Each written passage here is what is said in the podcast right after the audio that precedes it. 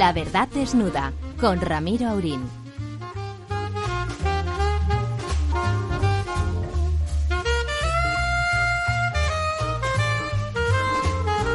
Muy buenas noches, amigas y amigas. Aquí estamos esta noche ya plenamente estival, recuperando la canícula en estos días que pasa de todo.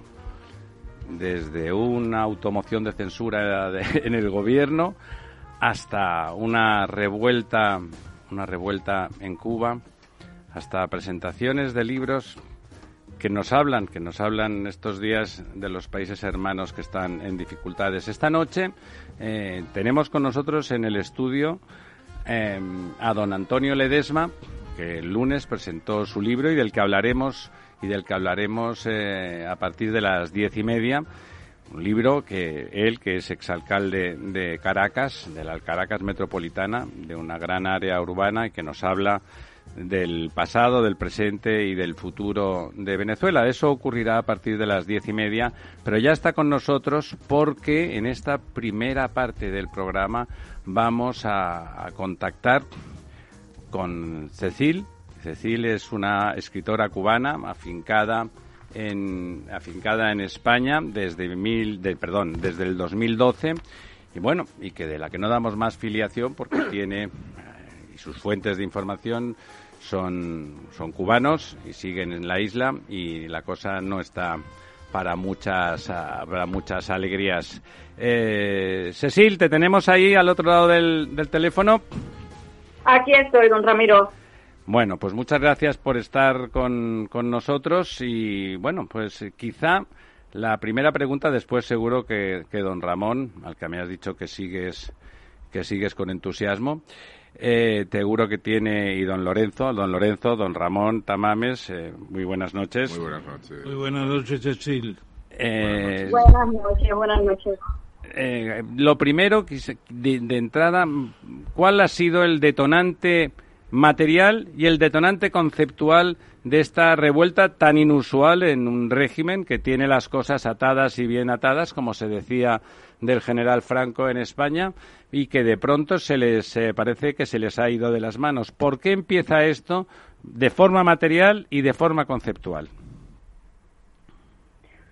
Sí, a ver, bueno, lo primero es agradecerles eh, por la invitación y mm, decirles que es un privilegio estar con ustedes.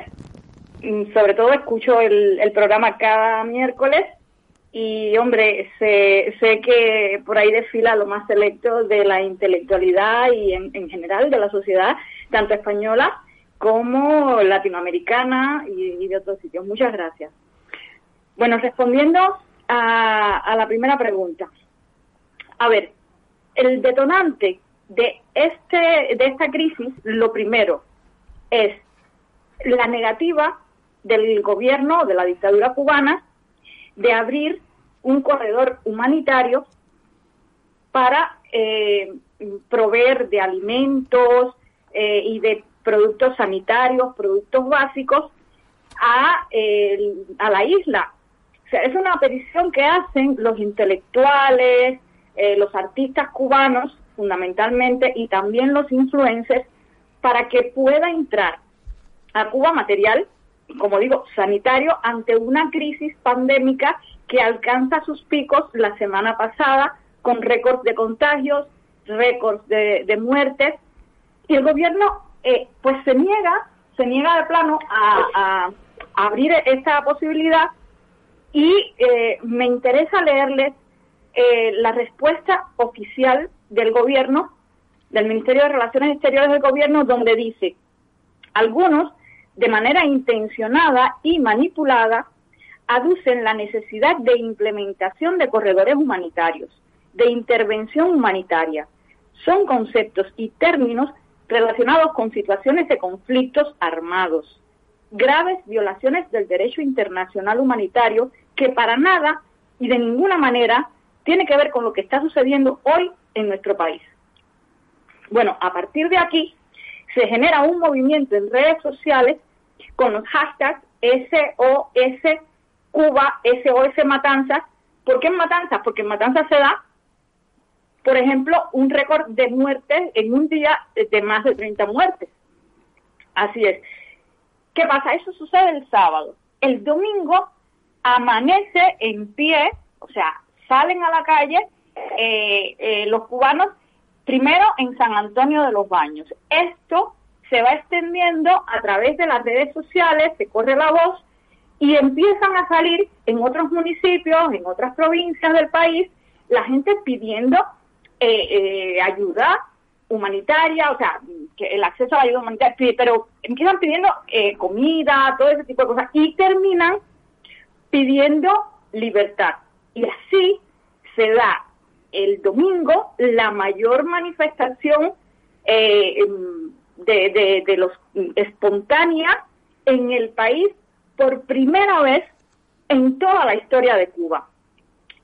Antes había sucedido solo una vez una situación similar, parecida, pero nunca llegó a tener esta repercusión. Esa vez fue en 1994 y le llamaron el maleconazo.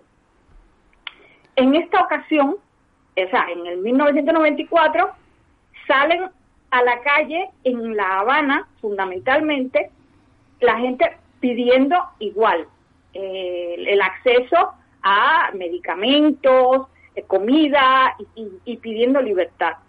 Y salen a raíz de eh, además de la situación económica y social que era insostenible, o sea, la gente se moría de hambre literalmente, literalmente, y había un precedente de 20 días antes, habían hundido un remolcador que había salido con, gente que se iba del país y eh, el, fuerzas del régimen con otros remolcadores, con otros tres remolcadores hunden ese remolcador que llevaba eh, sesenta y pico de personas a bordo y mueren 11, en total 43 personas, de ellas 11 niños.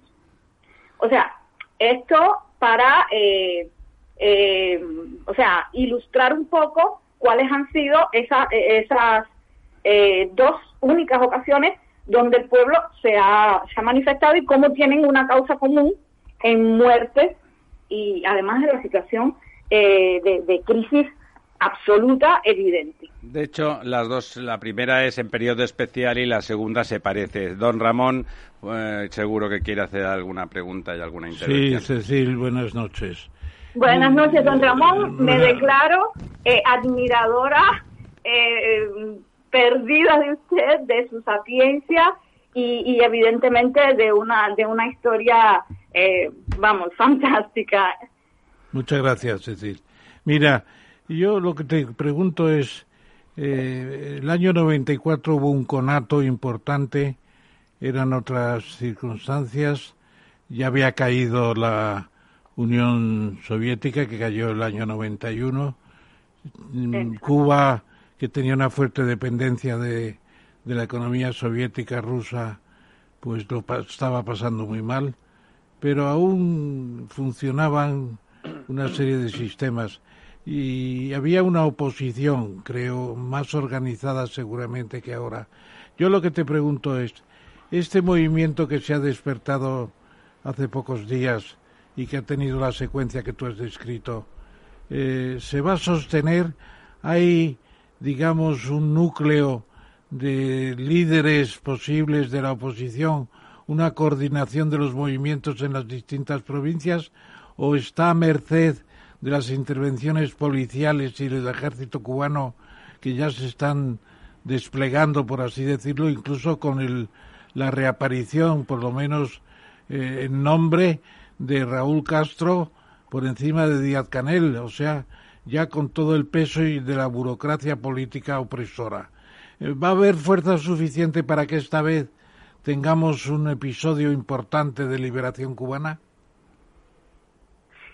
A ver, don Ramón, eh, es una gran pregunta porque me da pie a, eh, a exponer uno de los aspectos fundamentales de continuidad de esta revuelta.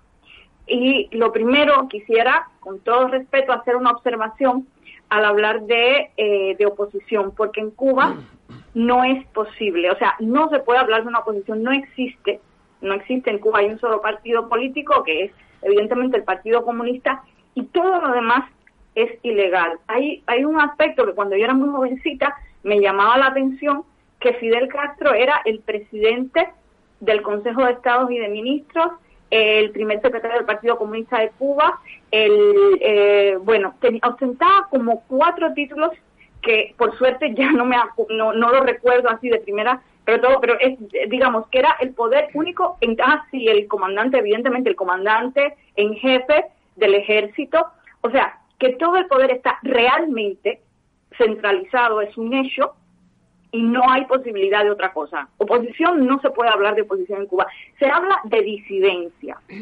Y que y, la disidencia es sí es, mm, es muy probable, no es, absolutamente eh, probable que esté tras detrás de la organización de, eh, de digamos de ese estallido. Pero cómo? Bueno, hay distintos Em, digamos, organizaciones disidentes que evidentemente son ilegales y que van a por ellos, los secuestran, etcétera, etcétera, y, de alguna manera han estado eh, pues alentándolo todo eh, en redes sociales, pero fundamentalmente después, se han, hecho más evidente después. ¿Qué pasa? ¿Qué pasa con, con el estallido actual? Que como no hay ni puede haber dentro de Cuba porque están absolutamente monitorizados por la seguridad eh, del Estado, no hay ni puede haber ningún tipo de organización real, pues están a merced, como usted decía, de, eh, de, los, de las fuerzas eh, represoras del régimen, de la dictadura. O sea, no hay posibilidad de que eso se em, adquiera, digamos, una estructura que pueda funcionar que se consolide. Es, es, difícil que se consolide, pues por lo tanto, ¿no?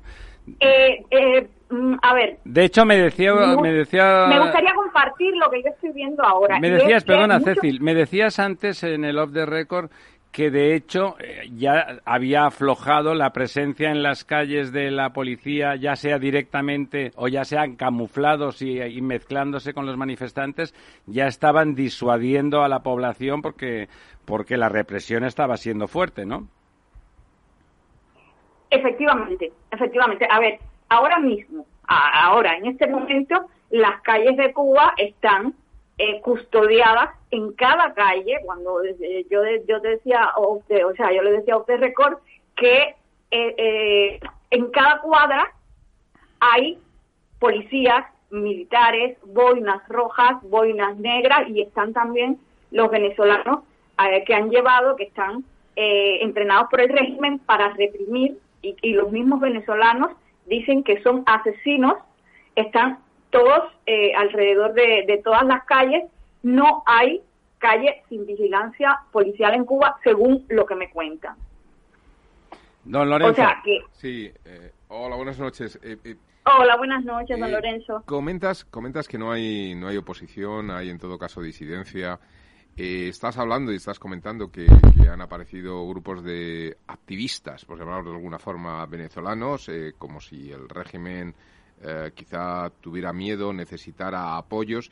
Y hace eh, un par de horas apareció en la prensa española una información de que ha dimitido eh, un poco como protesta por el exceso de violencia en la represión de, de, las manifestaciones el viceministro de Interior que dicho así, bueno, pues ha dimitido un político, pero resulta que este viceministro pues es un general de brigada, el general de brigada Jesús Manuel Burón David. ¿Hay riesgo de un conflicto armado, de una división del país en Cuba en estos momentos? Más que riesgo, eh, don Lorenzo, es una realidad. O sea, eh, el pueblo mayoritariamente está en las calles. ¿Y el ejército apoyaría parte del ejército a ese pueblo?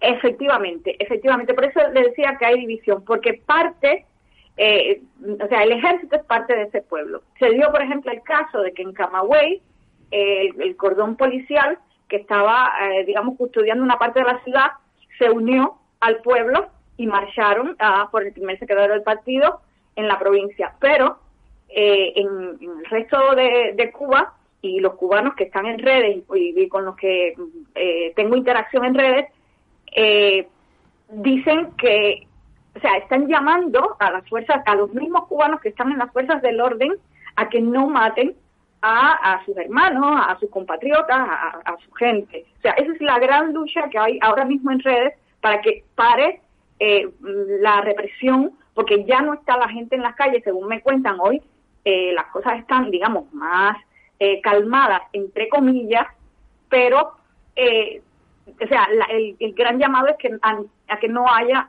una guerra civil, que es lo que a lo que ha llamado el dictador Díaz Canel. Don Antonio, hablabas antes, Cecil, de, de, los venezolanos y, bueno, aquí tenemos uno que justamente convirtió la presentación de su libro en un acto de reivindicación y de solidaridad con el pueblo cubano el pasado lunes. Me comentaba, don Antonio, me comentaba usted que sus comunicaciones de primera división con, con, venezolanos disidentes, podíamos llamarles también como, y opositores, allí podemos hablar de oposición organizada, le estaban comentando la interacción que estaba teniendo Venezuela con el, con el problema cubano, ¿no?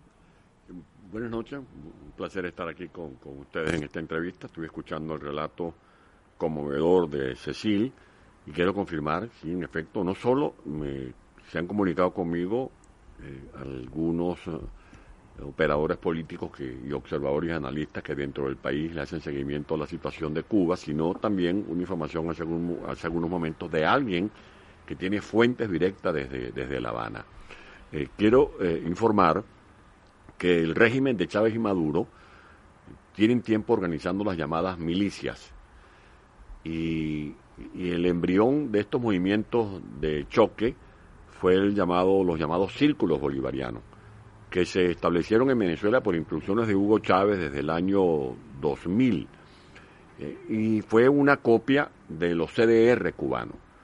Luego esos círculos bolivarianos fueron eliminados eh, cuando Chávez aparentó que cumplía el acuerdo suscrito con el secretario general de la OEA, el, expresidente de Colombia, César Gaviria, y con el expresidente de los Estados Unidos, Jimmy Carter, quienes fueron los moderadores o veedores o avalistas del diálogo que sostuvimos los factores de la oposición venezolana con el régimen de Chávez.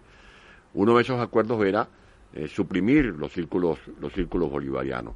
Chávez lo hizo, pero fue un engaño porque después estableció los colectivos eh, y los grupos paramilitares. Pero además de las milicias y de los colectivos, eh, fue, fue organizando a los contingentes de las cárceles. Nombró a una persona llamada Iris Valera. La persona que me está escuchando, las quienes me estén escuchando esta conversación, que tengo aquí con Lorenzo, con don Ramón, con Ramiro, eh, si quieren confirmar lo que estoy diciendo, si tienen alguna duda, váyanse a las redes sociales, busquen Iris Valera, eh, quien actuó no hace mucho tiempo como ministra de Asuntos Penitenciarios, y ella misma anunció que estaban preparando a 40.000 presidiarios eh, como voluntarios de, la, de defensa de la revolución. En Venezuela están desde hace mucho tiempo misiones de las llamadas avispas negras, y también efectivos de las Fuerzas eh, Armadas cubanas. Esos efectivos están en las guarniciones militares, en los registros, en las notarías, en distintas dependencias públicas.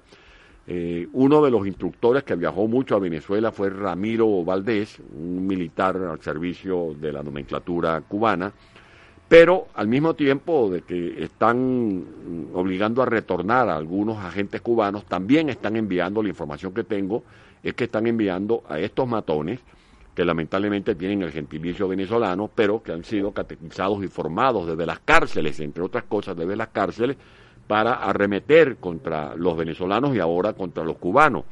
Lo único que saben hacer en Cuba, donde ya destruyeron el aparato productivo, ya no producen ni caña de azúcar, es, eh, es represión. Eso sí lo saben hacer muy bien.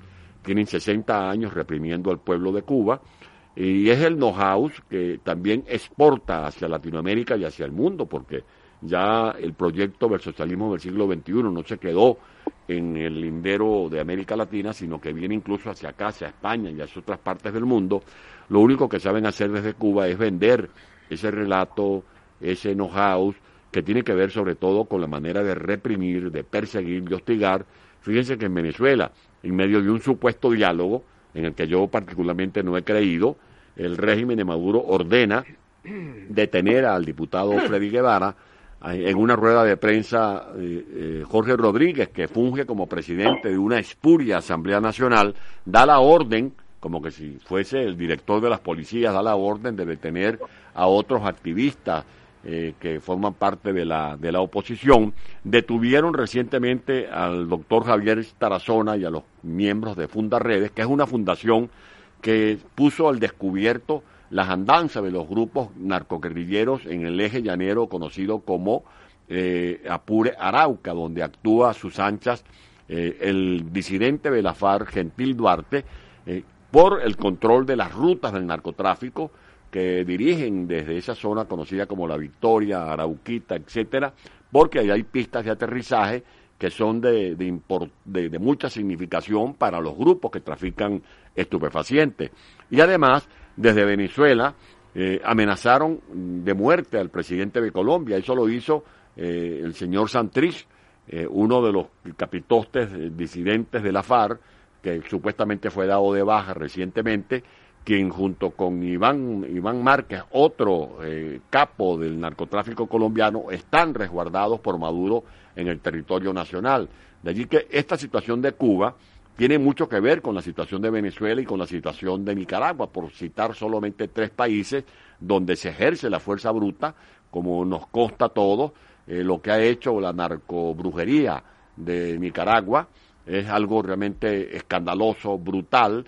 Eh, en el año 2018 arremetieron contra los manifestantes, asesinaron a más de 350 personas y luego usaron eh, la celada del diálogo para, para este, mitigar las protestas, para adormecer las protestas, como lo hizo Chávez en su oportunidad, como lo está haciendo Maduro eh, desde hace unos cuantos años y como seguramente pretenderán hacerlo en Cuba, a donde, como decía Cecil, eh, se está cometiendo prácticamente una masacre, y una masacre eh, que, a diferencia del tiempo del maleconazo, no habían redes sociales, no habían redes sociales como si las hay ahora, que a duras penas la gente transmite las escenas de lo, que está ocurriendo. A pesar del, del, apagón y, por, e- digital. Y por eso, cuando se habla de la intervención internacional, cada vez que alguien da, descarta cualquier apoyo internacional eficaz, lo que se hace es desmontar la amenaza creíble que le da fuerza a estos asesinos que ordenan salir a matar a la gente, porque lo que dijo Díaz Canel en, los medios cubanos que controlan fue prácticamente una orden de salir a liquidar a los disidentes de, la hermana eh, isla cubana.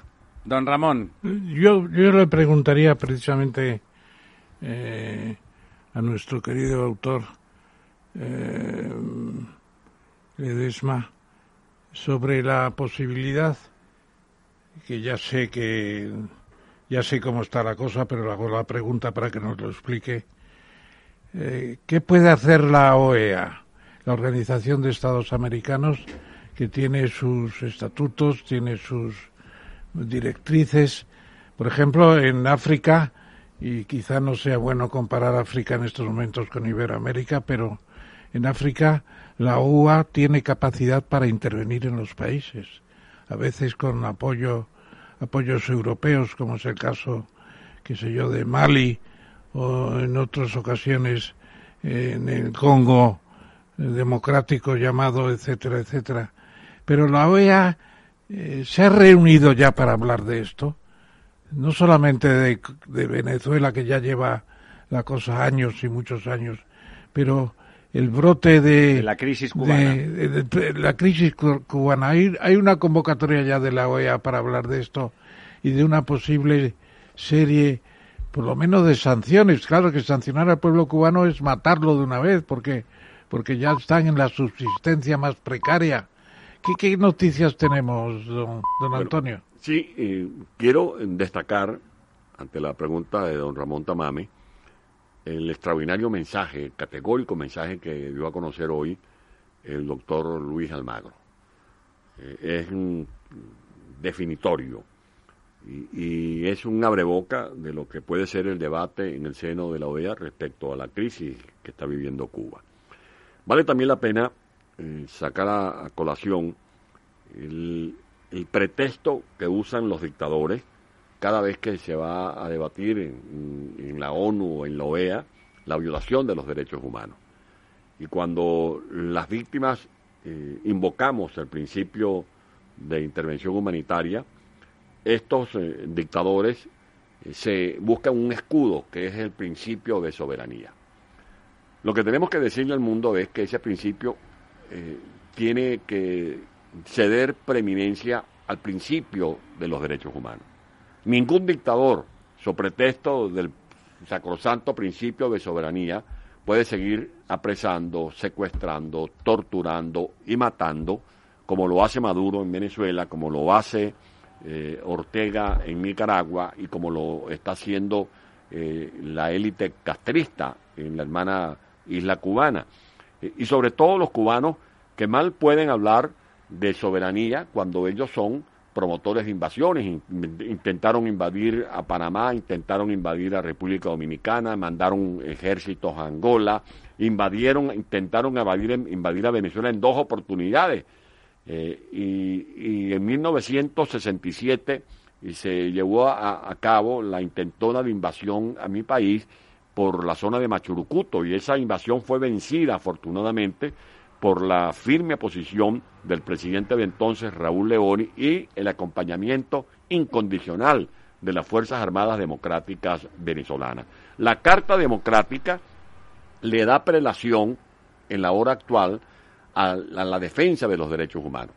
Vale decir que ningún dictador puede este, eh, argumentar a su favor con el principio de soberanía mientras sigue matando y sigue, y sigue torturando. Y ese debate tiene que darse en el seno de la OEA donde está, por ejemplo, vigente el Tratado Interamericano de Asistencia Recíproca o la doctrina Betancourt, que hoy ha sido eh, colocada sobre el tapete por el doctor Enrique Aristigueta Granco, quien es un sobreviviente, el único sobreviviente de la Junta Patriótica que se creó en 1957 en la antesala de la caída de la dictadura de Marcos Pérez Jiménez en Venezuela. La defensa de la democracia impone el establecimiento de ese cordón sanitario porque lo que no se puede permitir es que un dictador, eh, sobre pretexto del principio de soberanía, siga cometiendo este genocidio. Lo que se viene haciendo en Cuba es un genocidio continuado, como el que está haciendo Maduro en Venezuela y como el que pretenden expandir eh, a otras regiones de Venezuela, porque aquí está en marcha el Foro de Sao Paulo con la agenda del Grupo de Puebla, con toda la cartilla de acciones y además con financiamiento de la economía oscura, que es el dinero de la corrupción, que es el dinero del narcotráfico, que es el dinero del oro, por ejemplo, que están sacando de la Guayana venezolana y eso tiene que saberlo eh, la comunidad internacional. De allí que yo creo que más allá de esta declaración que ha dado eh, el día de hoy el secretario general de la OEA, Luis Almagro, sobre la situación de Venezuela, tiene que darse ese debate en el seno de la OEA para que veamos eh, quién está con la libertad y quién está con las tiranías. Porque aquí no es un problema de estar con la izquierda o con la derecha. Aquí se trata es de defender los derechos humanos y allí no pueden haber linderos que nos separen. Yo creo que todo ser humano en pleno siglo XXI tiene que estar del lado de ese anhelo eh, que, que, florece en el alma de cualquier este, mujer u hombre de Cuba, que es que le garanticen por lo menos su derecho a recuperar la libertad que le arrebataron a Y el derecho a la vida, que es lo que se está poniendo en cuestión. Don Lorenzo. Sí, a mí, Cecil, que todavía estás al otro lado del teléfono, me gustaría eh, hacerte una pregunta porque... Bueno, ahora estamos, eh, hemos estado viendo estos días desde esas, eh, bueno, esos levantamientos populares del pasado domingo y hasta, hasta hoy prácticamente, hemos estado viendo la represión fuerte, violenta por parte del aparato del Estado cubano pero ahora se abre la puerta a otro tipo de represión, quiero decir, comentabas antes que estaban las cosas más calmadas, pero ahora entiendo que... Más calmadas a la fuerza. Más calmadas a la fuerza, pero entiendo que ahora eh, ese aparato del Estado empezará a lo que se suele llamar no dejar un cabo suelto, es decir, a empezar a investigar de, dónde y, hacer una depuración, etcétera. Eh, Cuba, que es un país que tiene una proximidad evidente con respecto a Estados Unidos y que tiene una, bueno, un largo historial de gente que ha, intentado saltar, ¿no? Y con, con, balsas... y que lo ha conseguido. Y que lo ha conseguido, muchos de ellos. Pues a mí me ha sorprendido mucho las declaraciones del secretario de Seguridad Nacional de Estados Unidos, Alejandro Mallorca, que por cierto es de origen cubano, eh, pues un poco anunciando que no se va a dejar pasar a nadie que venga por el mar de Cuba y de Haití también ha dicho, ¿no? Pero en este caso de Cuba, eh, con lo cual hay como una especie de, eh, de, en lugar de tender una mano, tratar de ayudar a las personas que van a ser depuradas, porque que no le quepa ni la menor duda de que va a haber una depuración, pues parece ser que no hay una mano tendida. El papel de Estados Unidos aquí, siempre muy vinculado históricamente a, a la realidad cubana, eh, pues parece un poco, no sé, cuál es la impresión desde Cuba, esos contactos que tienes allí, se sienten un poco abandonados, está a la altura Estados Unidos de la situación del conflicto. Si saltara un conflicto real porque se dividiera el ejército en Cuba, eh, ¿qué haría Estados Unidos? ¿Qué, qué, cómo, se ve ese papel de Estados Unidos? Bueno, ahí se ve, perdona Cecil un segundo, eh, perdona, el recuerdo de Bahía Cochinos el año 61-62 estaba eh, Kennedy en la presidencia, hubo un intento de invasión de Cuba, eh, apoyado desde Estados Unidos con intervención de la CIA, y fracasaron rotundamente porque estaba mal organizado, no hubo asistencia, etcétera, etcétera. Era una invasión muy mal planeada y Castro se levantó como un héroe de la independencia. Claro, los Estados Unidos una intervención en Cuba se lo tendrían que pensar 800 veces. Lo que sí creo que es lamentable es lo que tú has dicho, Lorenzo, de que una persona importante en la administración diga que, que no se va a coger a nadie. Tendrían que haber ofrecido ya una especie de, de, de, de, puerta de salvamento la llegada a los Estados Unidos de la gente que pueda marcharse. Y eso no lo han hecho. No lo han hecho en absoluto, con lo cual no facilitan nada un levantamiento democrático en Cuba. Bueno, esa es la idea. ¿Cómo se ve el papel de Estados ¿Cómo lo ves, en Cuba? Claro, sí. Ah, así es que estaba escuchando atentamente eh, a don Lorenzo y a don Ramón porque, a ver, son cosas diferentes.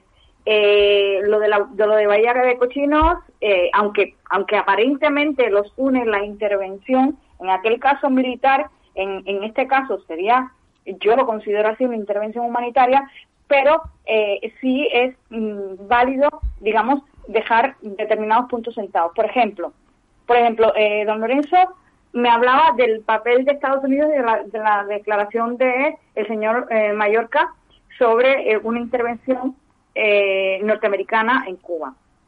Lo primero, yo necesito, y, y, les ruego de verdad que me, que me perdonen, pero necesitaría hacer dos análisis uno, el, puramente emocional con testimonios de amistades eh, y, de, y de, digamos, de experiencias en, las redes sociales de lo, de lo que está diciendo eh, tanto la gente en Cuba como los cubanos en, el exilio.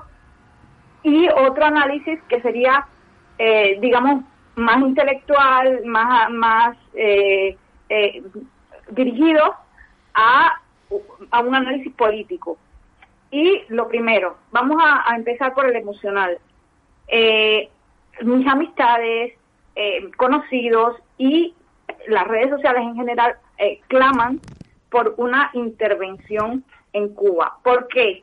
Porque se trata de un pueblo hambriento, literalmente hambriento y desarmado frente a una represión brutal, brutal. Entran en la casa de una señora y eh, em, em, le, le, pegan tiros al, al padre de familia delante de sus hijos pequeños de meses y uno y un año, uno o dos años. O sea, eso es lo que se está viviendo. Y no les estoy hablando de algo que me imagino, no, es un, eh, eh, son imágenes que yo he publicado en redes sociales, que me llegan y que he publicado. Con lo cual, eh, es, brutal. O sea, la gente no tiene. ¿Con qué se va a enfrentar al régimen? ¿Con palos? ¿Con piedra? Lo, han estado haciendo. Y, y, no hay alternativa. O sea, dentro están absolutamente eh, indefensos. No hay absolutamente nada con lo que puedan defender. Eso por un lado. Por otro lado, eh, estamos hablando de eh, una intervención de Estados Unidos, de que sí, que sí, no.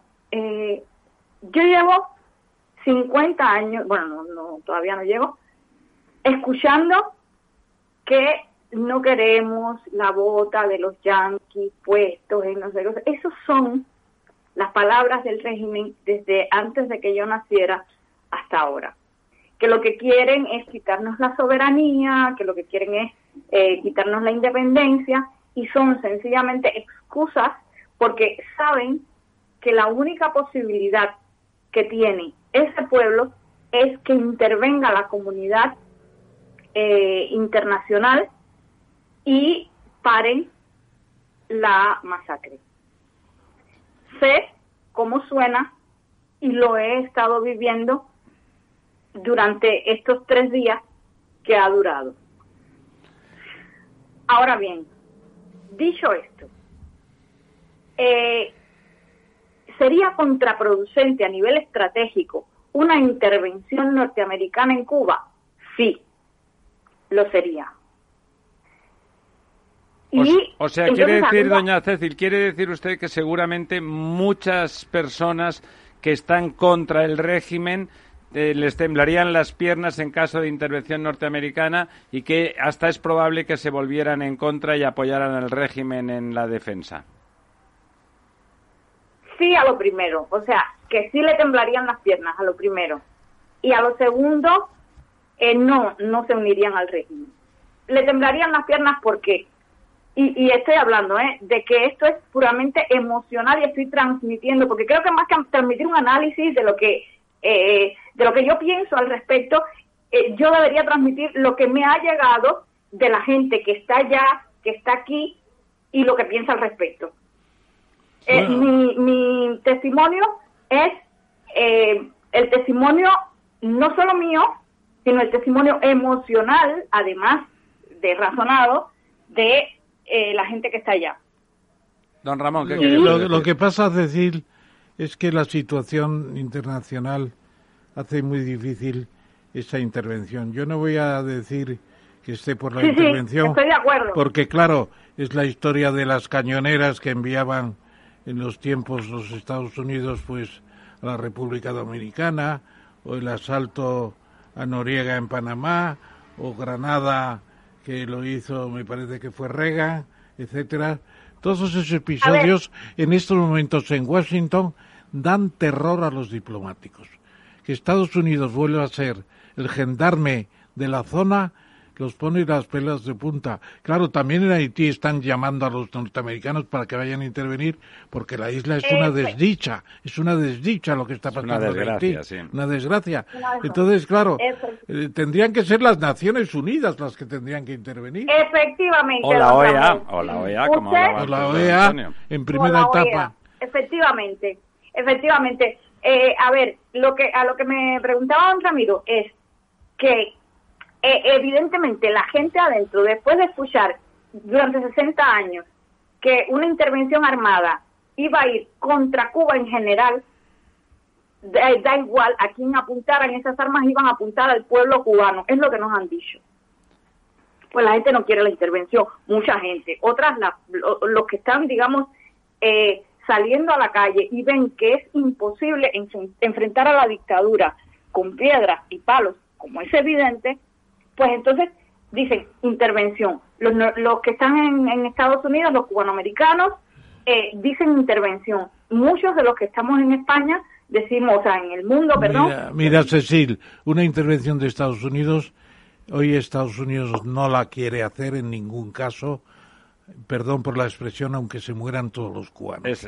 Porque naturalmente, después, después de lo de Afganistán, que se están marchando de una manera un tanto ominosa, pues yo te recuerdo que la única vez que las Naciones Unidas han intervenido masivamente fue la guerra de Corea, porque el día de la votación de la expedición de las Naciones Unidas a Corea para acabar con la invasión del norte, pues el el representante de la Unión Soviética no estaba en su sitio y no ejerció el, llamado derecho de veto. Hoy en las Naciones Unidas, China, eh, Rusia y no sé si alguien más, pondría el veto a una intervención en Cuba o en Haití, eh, seguramente. Es tremendo. Tenemos una sociedad internacional que se ha globalizado, que se ha estrechado sus vínculos y los sistemas de seguridad colectiva no los tenemos desarrollados y mucho menos para una aplicación democrática que preserve los derechos de la inmensa mayoría, claro, porque no es una intervención para castigar a un a un Somoza que se sublevaba contra Estados Unidos o un Noriega que había convertido Panamá en una en una en un chiringuito del narcotráfico, ¿no? Eh, estamos en una situación de impotencia. Doña Cecil, para acabar, discúlpeme, para acabar, eh, la respuesta desde España ante la crisis cubana, ¿qué, comentario le merece? Que es evidente que, hay respuestas muy distintas. ¿Qué, qué, querría comentar al respecto de esa respuesta de la sociedad de la sociedad española en general, de las personas, de los gobiernos, de, los partidos? Eh, lo primero es agradecer absolutamente el apoyo, el, el cariño y sobre todo la, la, empatía más que la solidaridad de, eh, del pueblo español eh, con, el pueblo de Cuba. O sea, la gente de España con la gente de Cuba, para decirlo en plata. Y eh, el apoyo también de representantes políticos españoles, de, de partidos políticos españoles a, a España. Yo me siento totalmente, eh, digamos, además de apoyada, es, vamos, es, tremendo como en redes sociales ahora mismo, eh, hace, hace dos o tres días, el hashtag es SOS Cuba, eh, Cuba no está sola, y eso de verdad es tremendo. Lo otro, menos agradecida y, y, me entristece más eh, la posición gubernamental, la posición, digamos, aséptica gubernamental que se niega a admitir que Cuba es una dictadura. Eso lo respeto, comprendo las eh, motivaciones diplomáticas que tiene esta posición, pero evidentemente no la comparto, no la comparto. Y la posición de no se olvida usted, me parece de lo peor. Hay, hay gente, el gobierno, evidentemente, cuando le preguntan a la nueva portavoz que, si esto es una dictadura, dice eh, España es una democracia. ¿A dónde vienes? ¿Sabe lo que pasa, a por manzanas, que me ha pillado, me ha pillado ese eh, esa autocensura. Pues no se autocensure que, esto es, que esto es España todavía, todavía es una eh, democracia. y, y, había y había omitido la reacción de Podemos, pero que vamos, el respeto cero, ¿eh? y lo demás, pues ni hablo. El que se niega a admitir que Cuba es una dictadura. Esto lo, lo confieso, eh, además de, de, lamentable, es inadmisible, inadmisible, porque el mundo, el mundo entero admite que lo que pasa en Cuba, además de, eh, de que Cuba es una dictadura es un genocidio. Y, cuando hay un genocidio en un país, no puedo entender que haya gente, no solo que se, se ponga de lado, sino que niegue los hechos. Negar la evidencia es ser cómplice de lo que está sucediendo. Y lo que está sucediendo es un genocidio.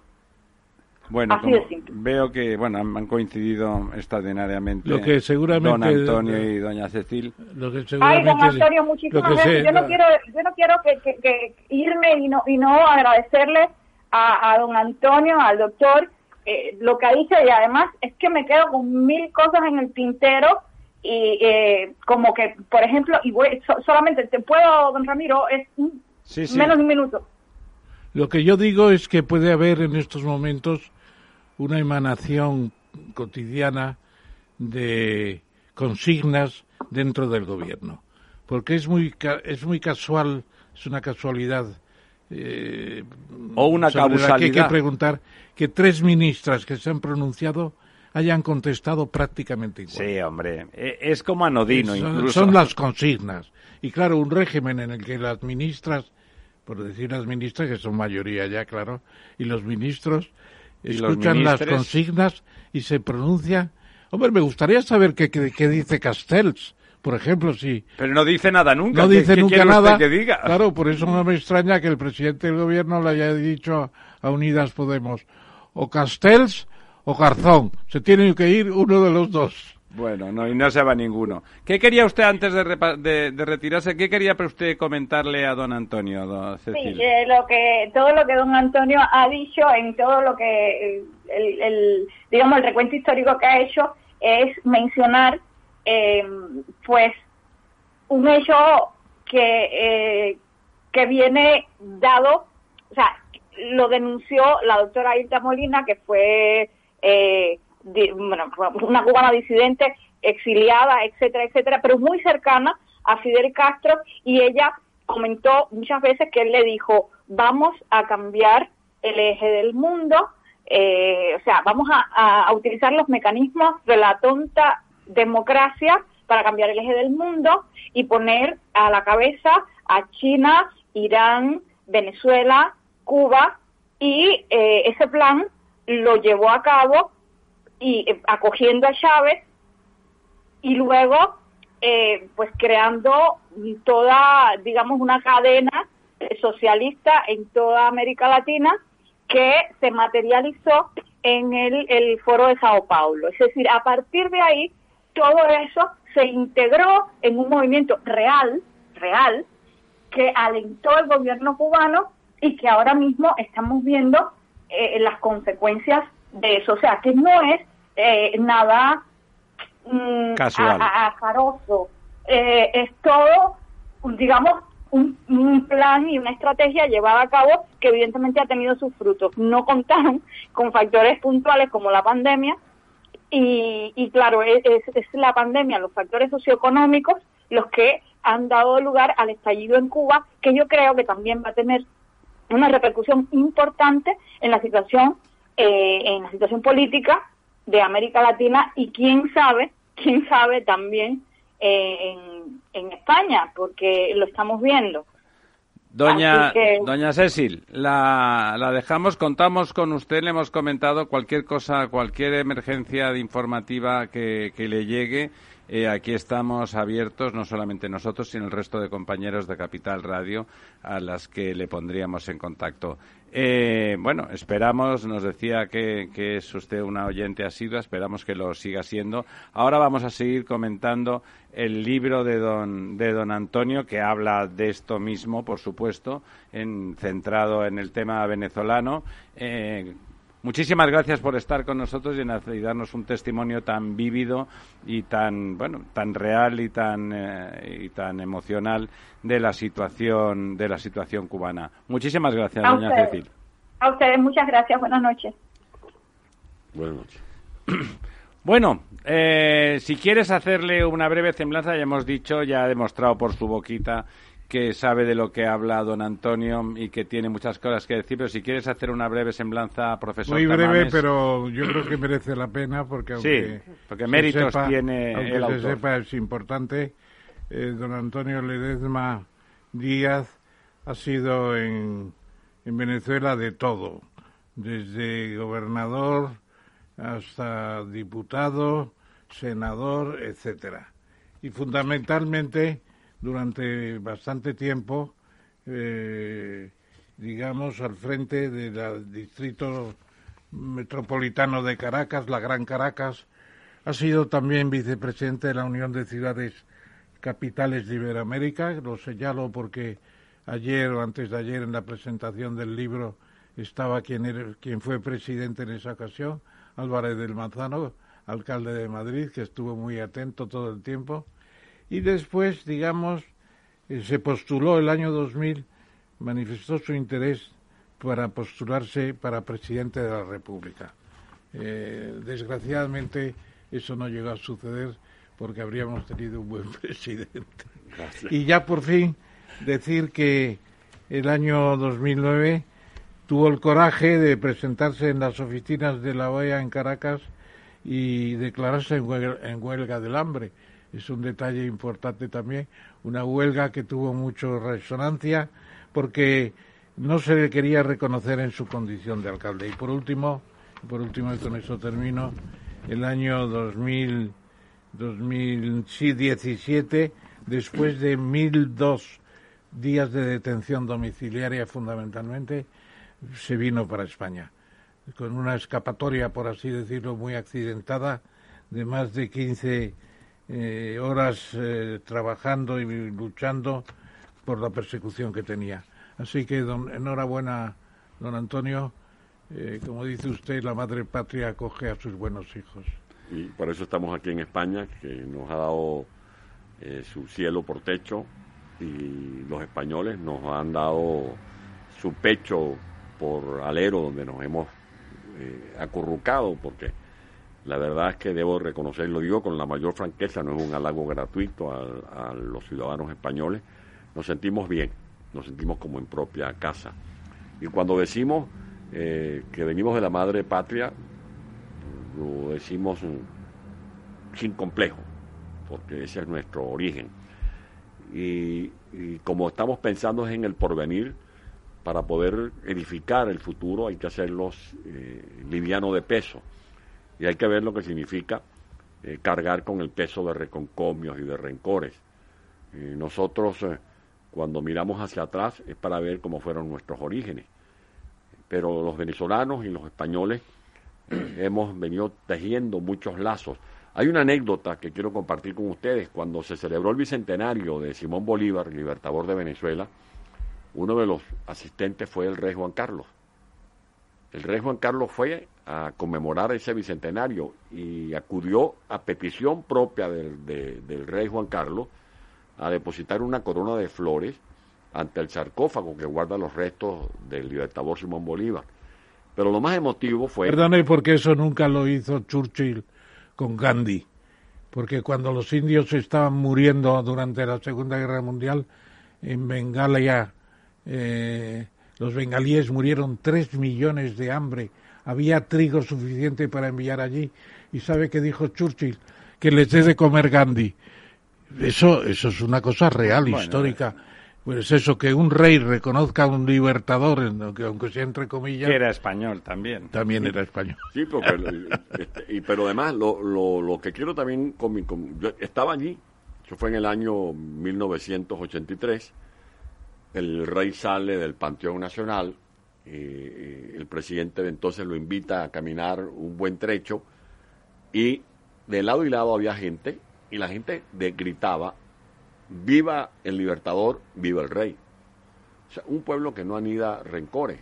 Lo vemos ahora estos señores del Foro de Sao Paulo que andan promoviendo... Hay que alimentar el odio. Decapitar las estatuas de, de Cristóbal Colón y vemos cómo en Caracas Chávez ordenó decapitar las estatuas de Cristóbal Colón y, eliminar y, otros en Colombia. Lo que tú decías en la presentación del libro, tendrán que cambiar el nombre de Colombia. Claro, porque viene de Colón. El nombre de, Colombia viene de Colón, que fue el proyecto de la Gran Colombia que imaginó en su tiempo Francisco. ¿Le puedes devolver el nombre de Nueva Granada? Sí, bueno, y, y el nombre de Venezuela viene de una ocurrencia de Alonso de Ojeda que trabajaba para la corona española y de, de un explorador florentino que llamado Américo Vespucio, que fue el que, comparó eh, a Venezuela con Venecia, porque vio unos palafitos donde vivían los aborígenes en nuestra Guajira, y dijo esto se parece a Venecia, y ahí se le prendió el bombillo a, Alonso de Ojeda para, el nombre de Venezuela. Y América viene de Américo Vespucio. Entonces, de allí que eh, este libro recoge ese pasado, nuestras luchas, en los tiempos de la colonia, pero también la crisis actual. La crisis actual para que los españoles y los europeos se vean en ese espejo.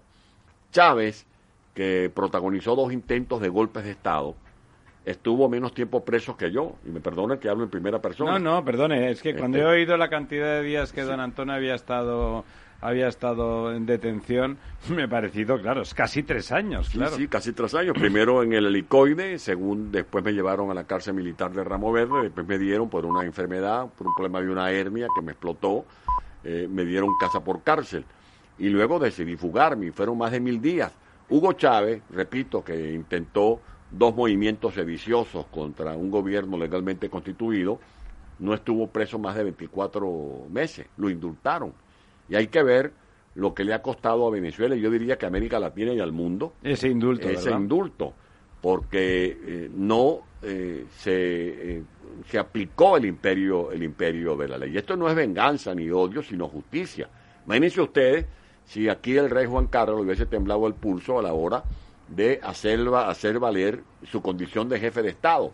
Y por eso decía ayer, este, evocando a Bolívar, cuando una vez exclamó que eso de llamarse jefe para no serlo es el colmo. De, no, pero ya que habla usted de Juan Carlos y ha hablado de, de Chávez, habría que recordar el momento estelar que habría dicho Stefan Zweig, como en su libro, en Chile, cuando le dijo Juan Carlos a Chávez, ¿por qué no te callas?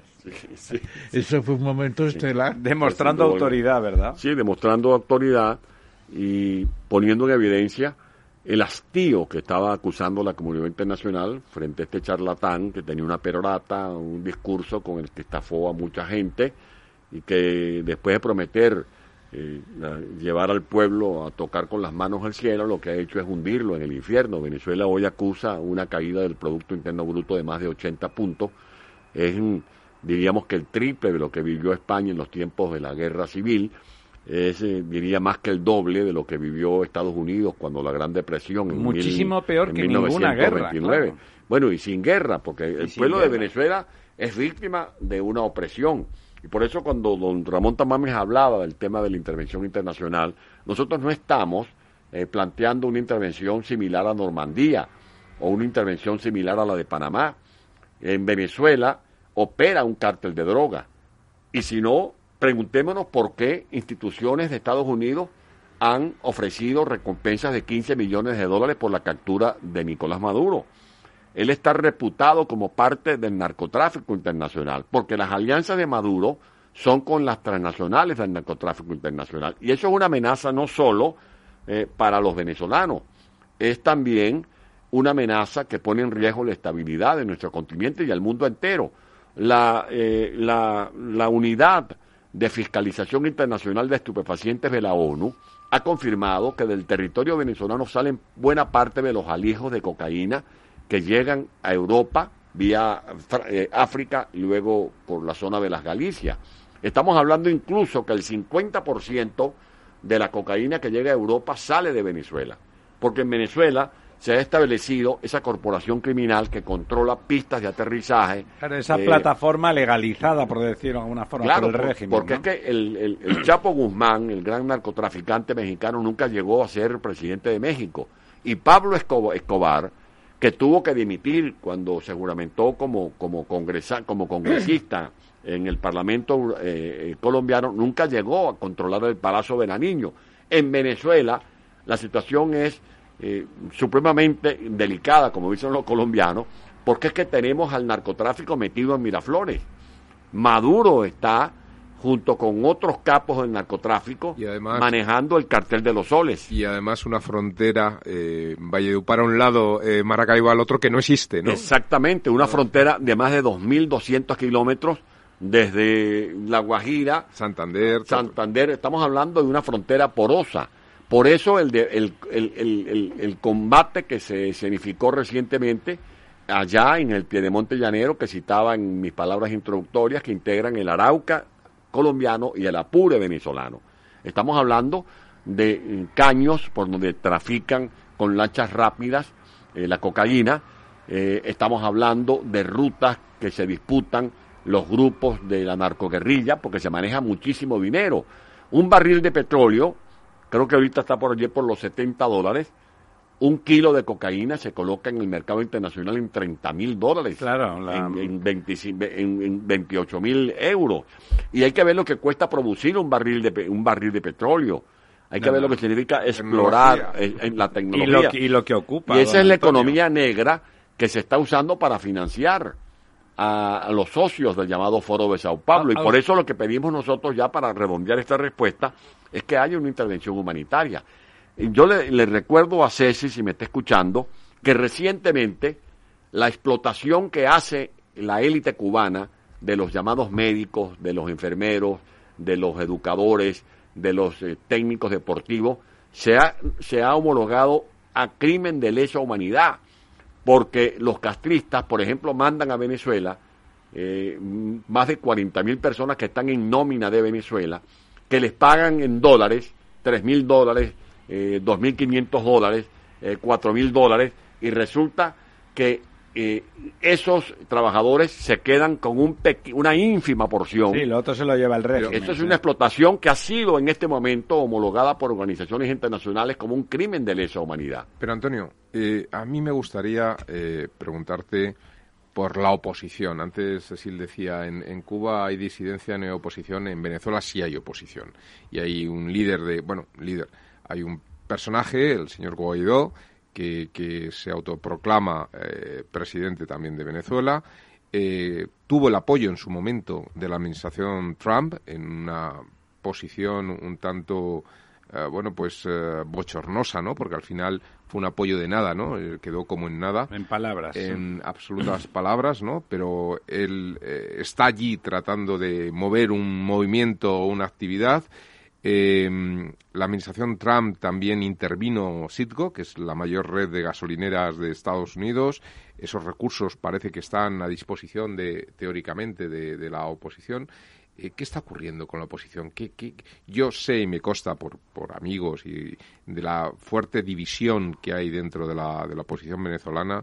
No parece que esto se canaliza hacia, hacia, hacia un movimiento realmente resistente, ¿no? Eso es. y la oposición ha tenido ejes unitarios que han funcionado en distintas coyunturas. No voy a hacer un relato de circunstancias lejanas porque sería perder mucho tiempo y agobiarlos ustedes con, estas historias. Pero me voy a referir a, lo que Lorenzo ha citado, que es el caso de Guaidó. Si algo logró Guaidó fue concitar en su entorno a todos los factores de la llamada oposición venezolana. Todos respaldamos a Juan Guaidó todos absolutamente, cuando él decidió dar el paso, no para autoproclamarse, sino para jurar conforme al artículo 233 de la Constitución Nacional. legítimamente, Tanto que fue reconocido por 60 gobiernos del mundo libre. El reconocimiento de Estados Unidos tuvo significación porque hay que ver eh, lo que representó para, para los venezolanos y cómo impactó al mundo ver a los republicanos y a los demócratas en el escenario del, del Estado de la Unión de pie aplaudiendo a Venezuela, que era aplaudir a Juan Guaidó. Eso fue un acto, un gesto significativo de Donald Trump que vale la pena. Pero quedó en nada. Bueno, quedó en nada porque también hubo adentro en la conducción opositora eh, dudas, eh, discrepancias a la hora de invocar la intervención internacional. Y se prefirió eh, optar por una operación de carácter interno que fue llamada la Operación Libertad, que se puso en escena el 30 de abril, que terminó siendo, como se dice aquí, una chapuza. Y luego eh, Juan Guaidó cometió el error de avalar eh, un supuesto diálogo en Barbados, auspiciado por el Reino de Noruega, que usó eh, los castristas que asesoran y tutelan a Maduro para enfriar la calle, para desmontar las movilizaciones. Y bien sabemos porque así está eh, a la vista de todo la experiencia del mundo donde hay regímenes eh, represivos que sin movilización de calle, sin presión interna, por más respaldo internacional que se tenga, las dictaduras, no, eh, caen. las dictaduras no caen. Y Maduro logró desmontar la calle, desmontar las movilizaciones, porque se cometió por ingenuidad, por arreglos tras bastidores, el error de ir a un diálogo en Barbados. Con el tema de la unidad, Lorenzo, muy buena tu acotación porque me permite hacer esta reflexión. Por ejemplo, hay factores que desde Europa nos dicen, únanse, ustedes tienen que ponerse de acuerdo, pero mientras están diciendo eso, a la vez están metiendo un cucharón muy largo en el tema de Venezuela. Están metiendo sus manos en los asuntos de Venezuela. Por ejemplo, el señor Borrell, aquí en Europa, ha venido privilegiando el llamado grupo de contacto y le ha dado beligerancia a uno que otro dirigente de la oposición de Venezuela para que actúe en una línea distinta a lo que ha venido hasta este momento, por lo menos, sosteniendo Juan Guaidó, que es que no se pueden ir a elecciones regionales sin que previamente se acuerde una salida, por lo menos que contemple una elección presidencial con todas las de la ley. ¿Qué es todas las de la ley? Condiciones veeduría de organismos calificados que garanticen que no se va a escamotear la voluntad popular cuando se invite a un ciudadano a ejercer su voto. En Venezuela prácticamente todos los líderes políticos de alguna significación o relevancia estamos inhabilitados. Los que están adentro corren el riesgo de que les apliquen la puerta giratoria. ¿Qué es la puerta giratoria? la cárcel. Que cuando Maduro pretende o busca eh, eh, engañar a la comunidad internacional, pone en libertad a dos personas, pero luego esa misma puerta por donde salen los dos que liberan, entran cinco más que detienen. Verbi gracias a lo que está ocurriendo ahora con Freddy Guevara, con Emilio Graterón, con Jares Iglesias, eh, con Somasa, algunos activistas de la oposición venezolana. El tema no es simplemente de una unidad, porque no, no es suficiente que tú hagas un acto, te tomes una fotografía y muestres en la primera página del ABC, de La Razón, del País o del Mundo, del Independiente de aquí de España, una fotografía, la unidad. Hay unidad en Venezuela, pero después hay incoherencias a la hora de aplicar la estrategia. Yo creo que el problema es de conducción política y la falla de Guaidó ha estado en la conducción política y nosotros estamos insistiendo en que él promueva una verdadera autocrítica que nos permita revisar qué fue lo que pasó, ¿Por qué no se ha podido desalojar un régimen que tiene el rechazo de más del 85% de los venezolanos y que, a diferencia de otros regímenes dictatoriales, como el de Pinochet, por ejemplo, lo que ocurría aquí en España en tiempos de Franco, en Venezuela se dan al mismo tiempo distintas, eh, distintos rasgos. Es un régimen coludido con el narcotráfico. Es un régimen relacionado con el terrorismo internacional es un régimen que comete crímenes ecológicos en el arco minero, explotando la cuarta mina de oro más grande del mundo. Es un régimen responsable de la perpetración de crímenes de lesa humanidad, tanto que en este momento están cursando incidencias en la Corte Penal Internacional, señalando a Maduro a quienes forman parte de su alto mando como perpetradores de crímenes de lesa humanidad. No lo digo yo, lo acaba de certificar la señora Michelle Bachelet, presidenta de Chile y alta comisionada de Derechos Humanos de la ONU, que ha confirmado o reconfirmado que bajo la gestión de Maduro se han perpetrado más de 7.000 ejecuciones extrajudiciales. Y si eso no es suficiente, es responsable de un latrocinio que no tiene comparación. No hay nada que se le pueda parangonear al tema de la corrupción en Venezuela, donde expoliaron más de 600 mil millones de dólares y lo que se ve en contraste es un pueblo 90%, en, 90 en condición de pobreza, un salario mensual que equivale a menos de 2 euros, más de 400 mil niños acusando desnutrición crónica, el 85% de las salas de quirófano de los hospitales en malas condiciones, una crisis de servicio, el 63% de la población no recibe agua potable, en un país que tiene, eh, está en, como en el octavo lugar como las reservas hídricas del mundo, del mundo hay apagones, o sea, la gente que me escucha, que, que se va a la luz de vez en cuando, en un país que tiene un potencial instalado de más de 35 mil megavatios para generar energía por la vía hidroeléctrica por la vía termoeléctrica. Un país que ha reducido su pie de cría. Cuando yo oí aquí un ministro decir que había que reducir el consumo de chuletones, bueno, a este ministro se le adelantó Chávez en Venezuela y se le adelantó Maduro, porque allá en Venezuela, según la, según la, la, la, la FAO, o sea, un organismo internacional reconocido, Venezuela es uno de los países donde ha caído brutalmente el consumo de, de, carne, o sea, porque la producción cárnica en Venezuela ha disminuido al extremo de que el pie de cría que debería ser para este momento de más de 27 millones de reses está por debajo de 8 millones de reses, porque han destruido la actividad ganadera en Venezuela, consecuencia de las expropiaciones que la gente que me está escuchando, si quiere cerciorarse, si yo digo no la verdad, busca en YouTube a Hugo Chávez expropiando en las plazas públicas de Venezuela, expropiaron fábricas, empresas, actos, haciendas y por eso estamos en ruina. No hay ninguna duda, no hace falta buscar, que busque el que quiera, pero no hay ninguna duda.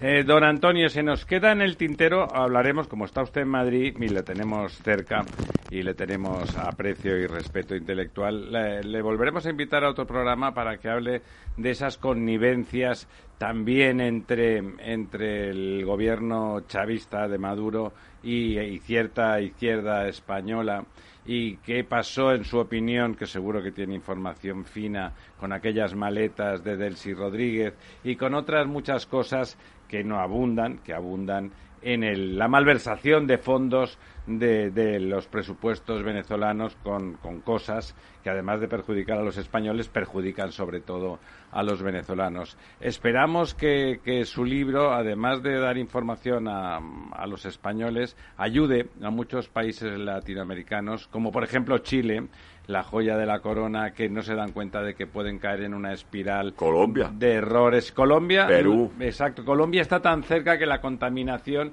es difícil, ¿no? Pero todo, todo ese arco, todo ese arco andino está en riesgo y les recomiendo que la lectura, la lectura del libro de, don Antonio, de dónde venimos y a dónde vamos, podría indicarles eh, el camino. ¿Quiere despedirse? No, no, despedirme simplemente decir que tengo iniciada la lectura del libro y que cuando la termine voy a hacer una especie de comentario en algún diario madrileño porque merece la pena. Muchas gracias, muchas gracias, don Ramón. Gracias, don Antonio. muchas gracias, eh, Ramiro. bueno, y que lo busquen en Amazon. Eh, de dónde venimos y hacia dónde vamos, un relato con toda esta historia. Y está también en las librerías, ¿eh? no solamente está en digital. Y, luego al final una propuesta, porque no me quise quedar en el diagnóstico, yo creo que la gente reclama iniciativas de cara al futuro y aquí hay unas propuestas que no son una Biblia, pero sí un insumo para el debate. A quien le haya escuchado sabe que tiene usted mucha capacidad de análisis y muchas propuestas que hacer y la verdad es que yo creo que a nadie ha dejado indiferente y si alguien dudaba y no es y no es sectario después de escucharle lo que tiene claro es que lo que está pasando y yo creo que pronto reiniciará el camino hacia la presidencia de la República de Venezuela libre. Mi objetivo es la libertad de Venezuela. Lo demás no importa. A mí Venezuela me ha dado mucho en el momento que yo le dé cualquier cosa a Venezuela. Y ahí está, dándole sin duda eh, un balcón, un balcón para que pueda volver la democracia. No está mal con la frase española miel sobre hojuelos. Sí. Muchas gracias, don Antonio. Gracias. gracias. Si te gusta el pádel, en Capital Radio tenemos tu espacio.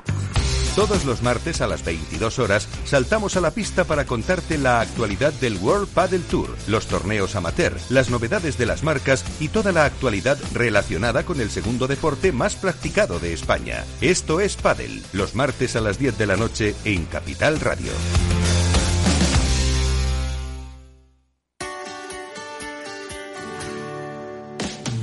Aquí, en Capital Radio, está el programa más divertido y de mayor influencia en el mundo del capital humano. Todos los viernes a la una de la tarde, únete a Humanos en la Oficina, presentado y dirigido por el speaker internacional Miguel Ángel Pérez Laguna.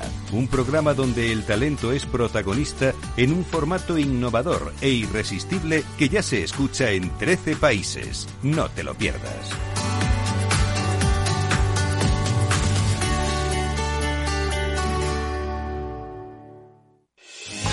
¿Está pensando en montar una empresa pero no se atreve a dar el paso en solitario? Busca una marca conocida y consolidada que le respalde. En Franquiciados le ayudamos a elegir el negocio que más se ajuste a sus necesidades. Franquicias de éxito, innovadoras, de baja inversión. Los miércoles a las 12 en Capital Radio tienen una cita con el único programa de radio de España especializado en la industria de la franquicia. Franquiciados con Mabel Calatrava.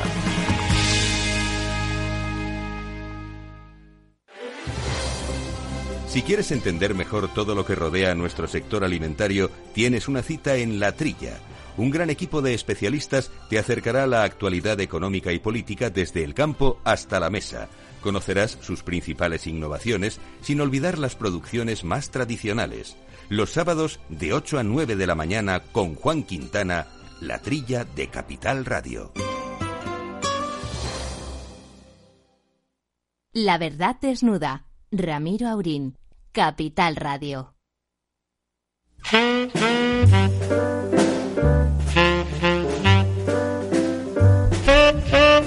Don Félix, está usted ahí, perdone usted el retraso, pero se nos ha acumulado el trabajo hoy iberoamericano con, con Cuba. Ha irrumpido Cuba por el, por el flanco norte, si es que estamos hablando de Argentina. Don Félix Peña, ¿está usted ahí? Estoy aquí, estoy escuchando. Pues muchísimas gracias por, por escucharnos y disculpe usted el retraso. Félix Peña. De ninguna manera. Félix Peña desde Argentina eh, nos acompaña esta noche en este nuestro, no, repaso ya, sino nuestro interés eh, cierto y legítimo por todos los países que consideramos hermanos que consideramos parte nuestra en, nuestro programa. Pero como don Félix es una persona importante, queremos que el profesor Tamamés, como siempre, le haga los honores. Bienvenido, Félix. Es un placer estar contigo, aunque sea en las ondas hercianas. Ramón, un gusto saludarte. Igualmente, la última vez que nos vimos en Buenos Aires fue hace ya cinco o seis años. En fin. Sí, señor. En fin. Eh, eres doctor por la Universidad de Madrid, hoy Complutense de Madrid, licenciado en Derecho Europeo por la Universidad Católica de Lovaina, que es una estupenda docta casa también, y además especialista en comercio internacional e integración económica. Ha sido director del Instituto de Integración de América Latina, el INTAL, donde nos conocimos el año 68 cuando yo trabajaba con vosotros tengo el mejor recuerdo del Intal y de Buenos Aires. Y luego tiene eh, trabajos de integración en toda una serie de países, Brasil, Chile, Bolivia. Ha estado también en la entonces en Yugoslavia, que fue una tragedia europea tremenda la desaparición de Yugoslavia. Y habría que todavía decir quiénes fueron los autores de eso. Eh, y sobre todo, estás ahora en un país con una situación de crisis, no solo por la pandemia, sino por los problemas económicos. Y yo la primera pregunta que te haría, que ya sé que nos vas a hablar un poco del Mercosur y de los problemas entre Brasil y Argentina, ¿cómo se interpreta esa frase que parece rizar el rizo? La propuesta de resolver los problemas de Argentina dice salir del laberinto por arriba. ¿Qué significa eso? Eso es la terminología oficial y sobre todo de los dos Fernández, del presidente y de la vicepresidenta. Depende mucho cómo defines laberinto, ¿no?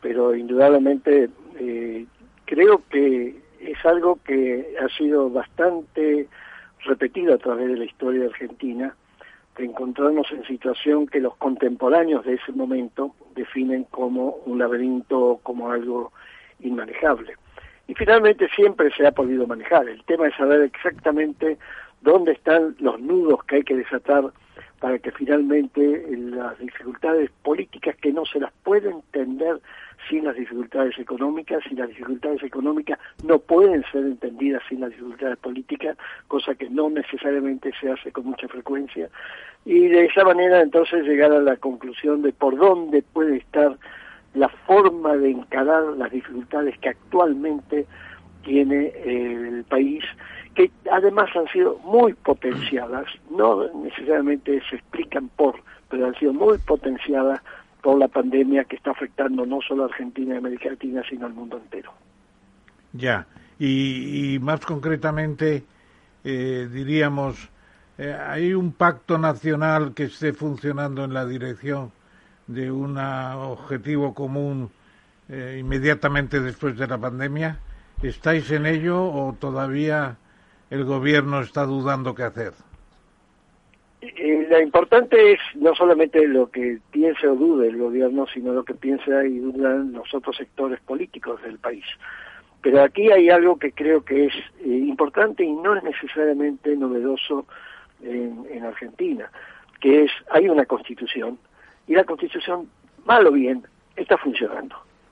Hay instituciones que responden a esa Constitución, es decir, hay lo que de alguna manera quedó establecido en la ah, salida que hubo en su momento de eh, la experiencia militar no democrática en Argentina. Me estoy refiriendo fundamentalmente a los años del primer gobierno democrático contemporáneo que fue el gobierno de Raúl Alfonsín. En una palabra, en este momento, entender la situación argentina implica, además, ver hasta qué punto se está o no cumpliendo con las normas fundamentales de nuestra Constitución. Y creo que en general se está cumpliendo. Bueno, pero entonces, ¿cómo se inscribe eso? Se estarán cumpliendo las normas, pero hay un crecimiento de la población por debajo del umbral de la pobreza, hay una situación de inflación de 15 veces la media mundial, eh, tenéis un problema importante también de relaciones económicas con el entorno, qué pasa con el Mercosur, eh, con las exportaciones agrícolas que están grabadas con impuestos importantes de exportación. Todo eso, ¿cómo se explica?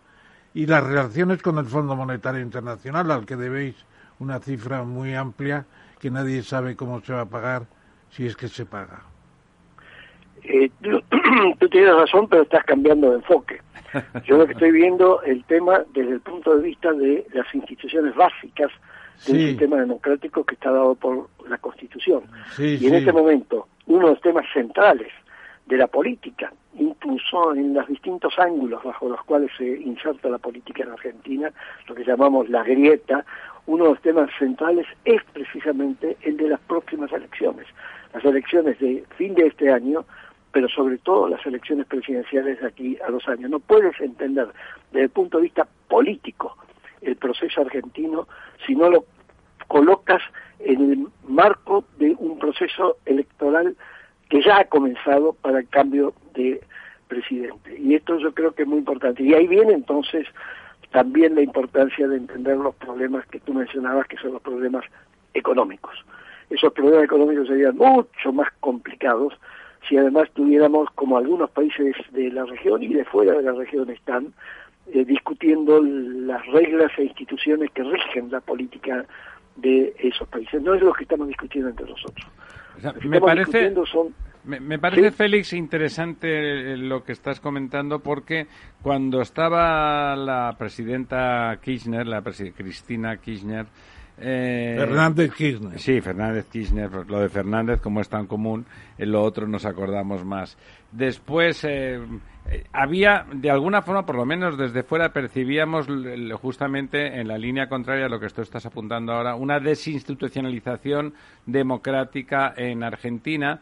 Y me parece importante que alguien como tú, nada sospechoso de ser amante del populismo, eh, ¿Te parece, te, veo que te parece sinceramente que en la actualidad el, gobierno, a pesar de poder ser, bueno, de ser del partido peronista, básicamente, ¿te parece que está, está siendo leal con las instituciones y no está promoviendo un populismo eh, rampante como el de Cristina? ¿Te parece que realmente está enmarcándose legítimamente en el marco democrático?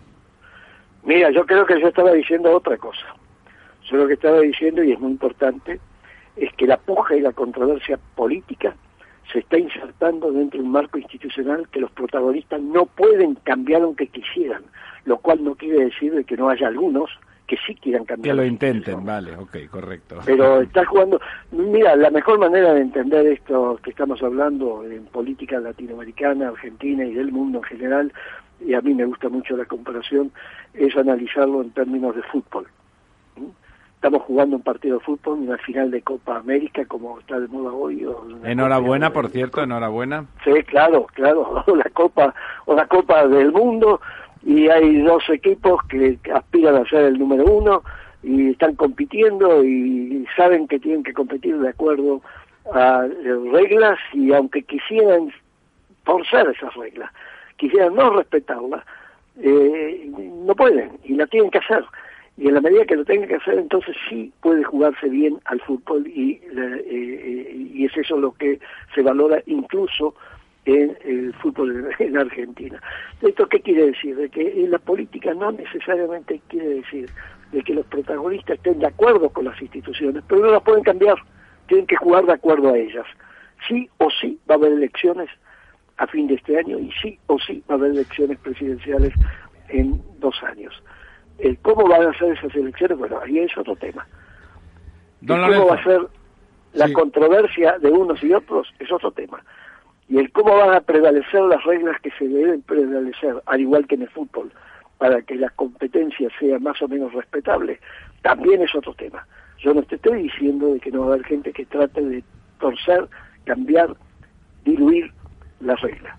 Estoy diciendo, las reglas están y se supone que quienes compiten van a tener que competir respetando al menos en apariencia las reglas.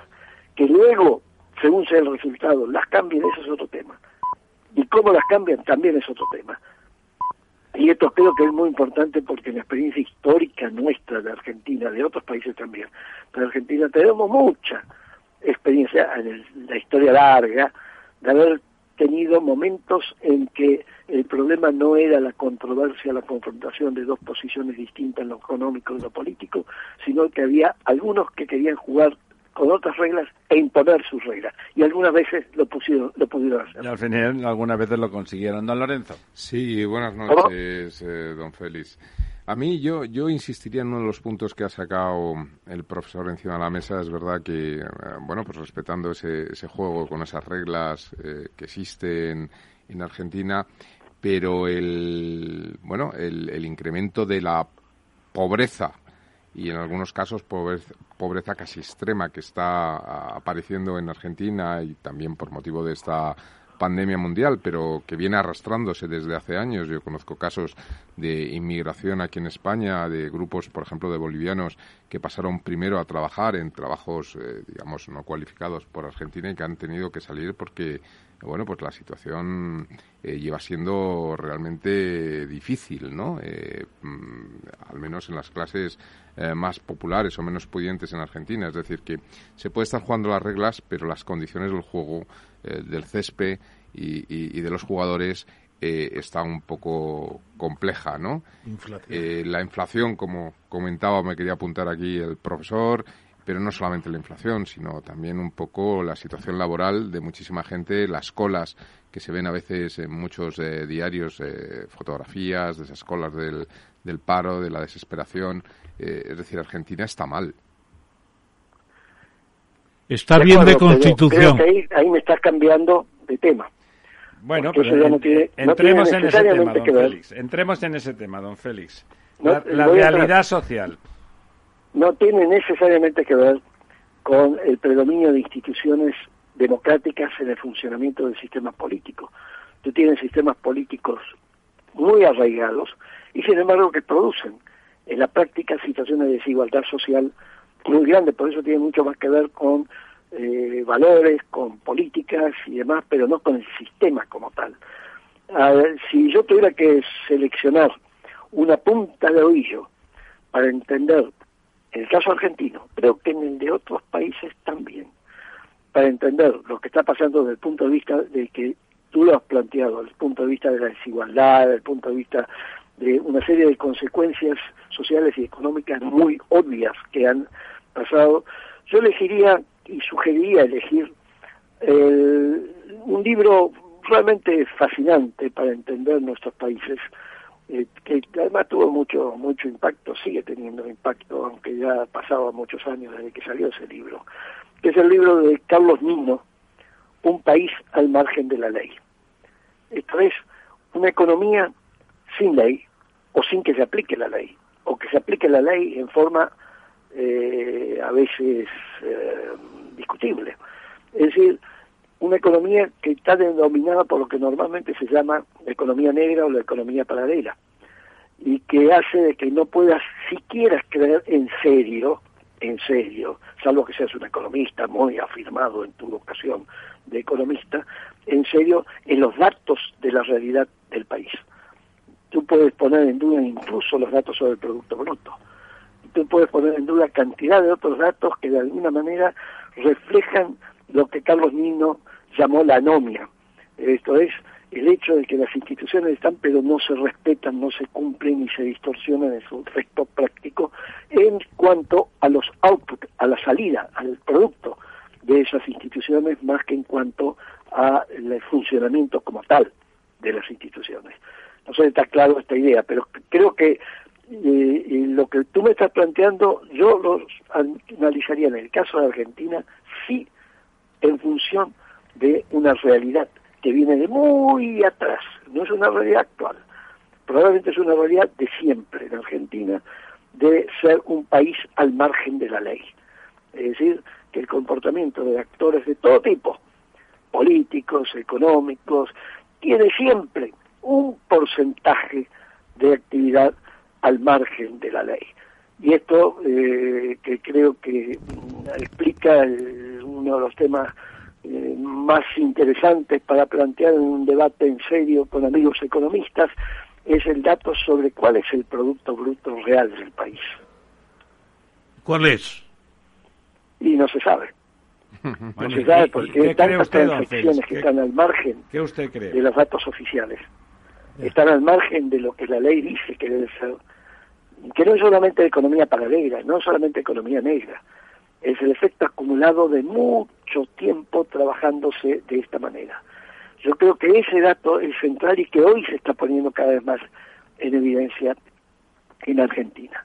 En Argentina y en otros países de América Latina. Ustedes han mencionado varios de los países, eh, eh, bueno, Perú, Colombia, Venezuela, eh, Brasil, que son países que tienen un porcentaje de economía al margen de la ley muy significativo. No me estoy refiriendo solo a aquellos que trabajan al margen de la ley.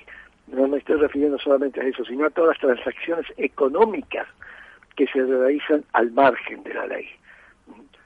Bueno, pero vamos a ver, eh, querido Félix, está muy bien tu admiración por la legalidad constitucional, eh, está muy bien tu admiración por la democracia, recordando aquí, si quieres, aquello que dijo Lincoln, el gobierno del pueblo, por el pueblo y para el pueblo. Todo eso está muy bien, pero ¿cómo vais a combatir la inflación? ¿Cómo vais a combatir eh, la población que está por debajo del nivel de pobreza extrema? ¿Cómo vais a combatir la tendencia a una economía estancada? ¿Y cómo vais a combatir incluso, pues, eh, en el campo se ha progresado mucho, ha habido un gran progreso económico, etcétera, etcétera, pero lo estáis castigando con impuestos de exportación. La agricultura no tiene capacidad de promover todavía más posibilidades aprovechando ese dinero que se lleva el Estado de manera puntual. Todo eso nos preocupa en España, nos preocupa en España. Admiramos que constitucionalmente estéis en una situación muy diferente del pasado. Pero ¿cómo vais a resolver todo eso?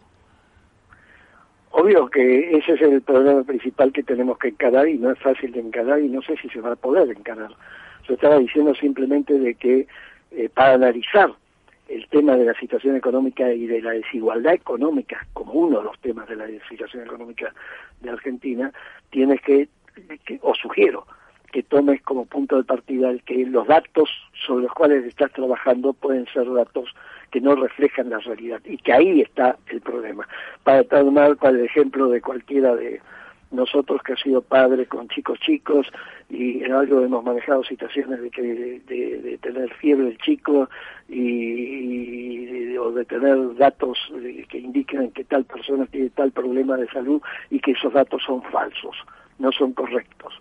Que cuando llegas al médico, el médico te dice, no, pero usted me dijo que ese chico no tiene fiebre y tiene 40 grados de fiebre. Es decir, el ejemplo es medio rico, pero es lo que pasa pero, pero Félix, yo, yo lo que trato de llevarte es a la idea, eh, si quieres que te lo diga más concretamente, el gobierno de los dos Fernández, el presidente y la vicepresidenta, tiene en estos momentos hay una oposición en Argentina. ¿Qué queda de Macri y su liberalismo? ¿Qué queda de las ideas del pasado sobre cómo sujetar la inflación? Y sin olvidarnos de Domingo Cavallo con su planteamiento de dolarización, etcétera. ¿Qué, qué, quién va a ganar las elecciones presidenciales? ¿Las van a ganar los dos Fernández con el Argentina en estos momentos? Desde Europa, perdóname que te lo diga, se ve como un caos económico. En España tenemos un caos político, pero económicamente el país se iba desenvolviendo bastante bien y la crisis de la pandemia es fuerte, pero vamos a superarla con una cierta normalidad que está costando trabajo, etcétera. Pero Argentina es que se ve que está en una situación de estancamiento secular. ¿Cómo salís de, estancamiento secular? Si vamos a comparar, si vamos a comparar la situación de eh, España y Argentina, tenemos que comparar la situación de Europa y de América Latina. Son dos regiones que tienen características en este momento muy distintas desde el punto de vista de lo que estamos hablando. Es decir, desde el punto de vista de la realidad de los datos de la economía de nuestros respectivos países. Y, es un dato no menor porque buena parte de lo que estamos mencionando en este momento podríamos haberlo hecho o hacerlo si estuviéramos hablando de otros países de América del Sur y no solamente de, eh, la Argentina. Lo que yo estoy diciendo es de que en la medida que no abordes los temas que comparto que son los temas fundamentales, como la desigualdad, por ejemplo, sincerando el análisis de la realidad económica, no solo vas a reproducir esa situación por más tiempo, sino vas a fracasar en todo intento de corregir esa situación.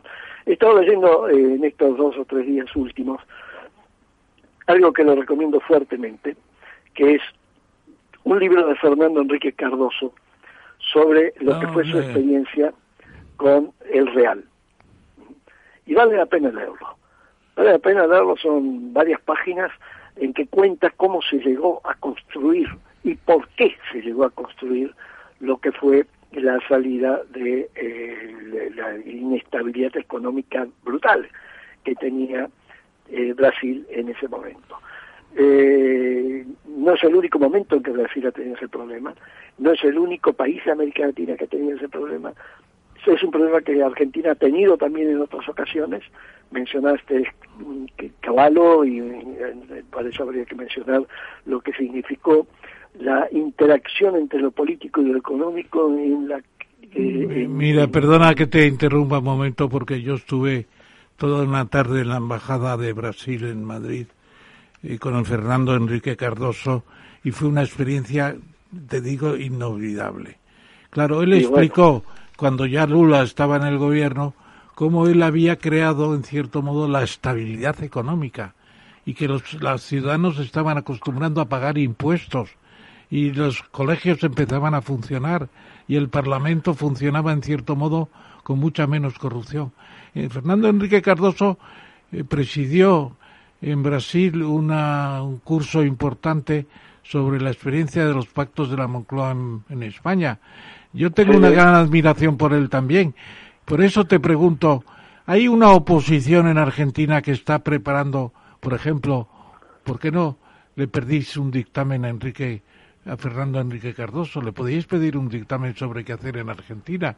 Podría ser una buena idea, además de leer el libro. Probablemente, probablemente lo más interesante de la experiencia que cuenta en ese libro Fernando Enrique no es solamente lo que yo mencioné de paso, sino lo que cuenta de su relación con Lula. En los distintos momentos en que fue clave su relación con Lula. No fue mala, no fue mala. ¿Cómo? Fue... ¿Cómo, perdón? Que fue bastante buena la relación con Lula. Y depende, hubo momentos en que estaban muy distanciados, precisamente cuando Fernando Enrique eh, eh, eh, hizo la primera presidencia. Pero hubo otros momentos antes de eso y después de eso en que la relación era muy intensa. ¿Por qué? porque los dos tenían conciencia que uno para el otro era fundamental, pero no como persona, sino por lo que significaban uno y el otro en términos del el tipo de políticas económicas y sociales que la gente necesitaba, demandaba y quería tener. Entonces, de alguna manera, esa relación que todavía ahora se está activando nuevamente. Bueno, es cuando le dijeron, perdona, cuando le dijeron a Lula, hay que acabar con los ricos y dijo Lula, no, lo que hay que hacer es acabar con la pobreza. No, está mal, no está mal.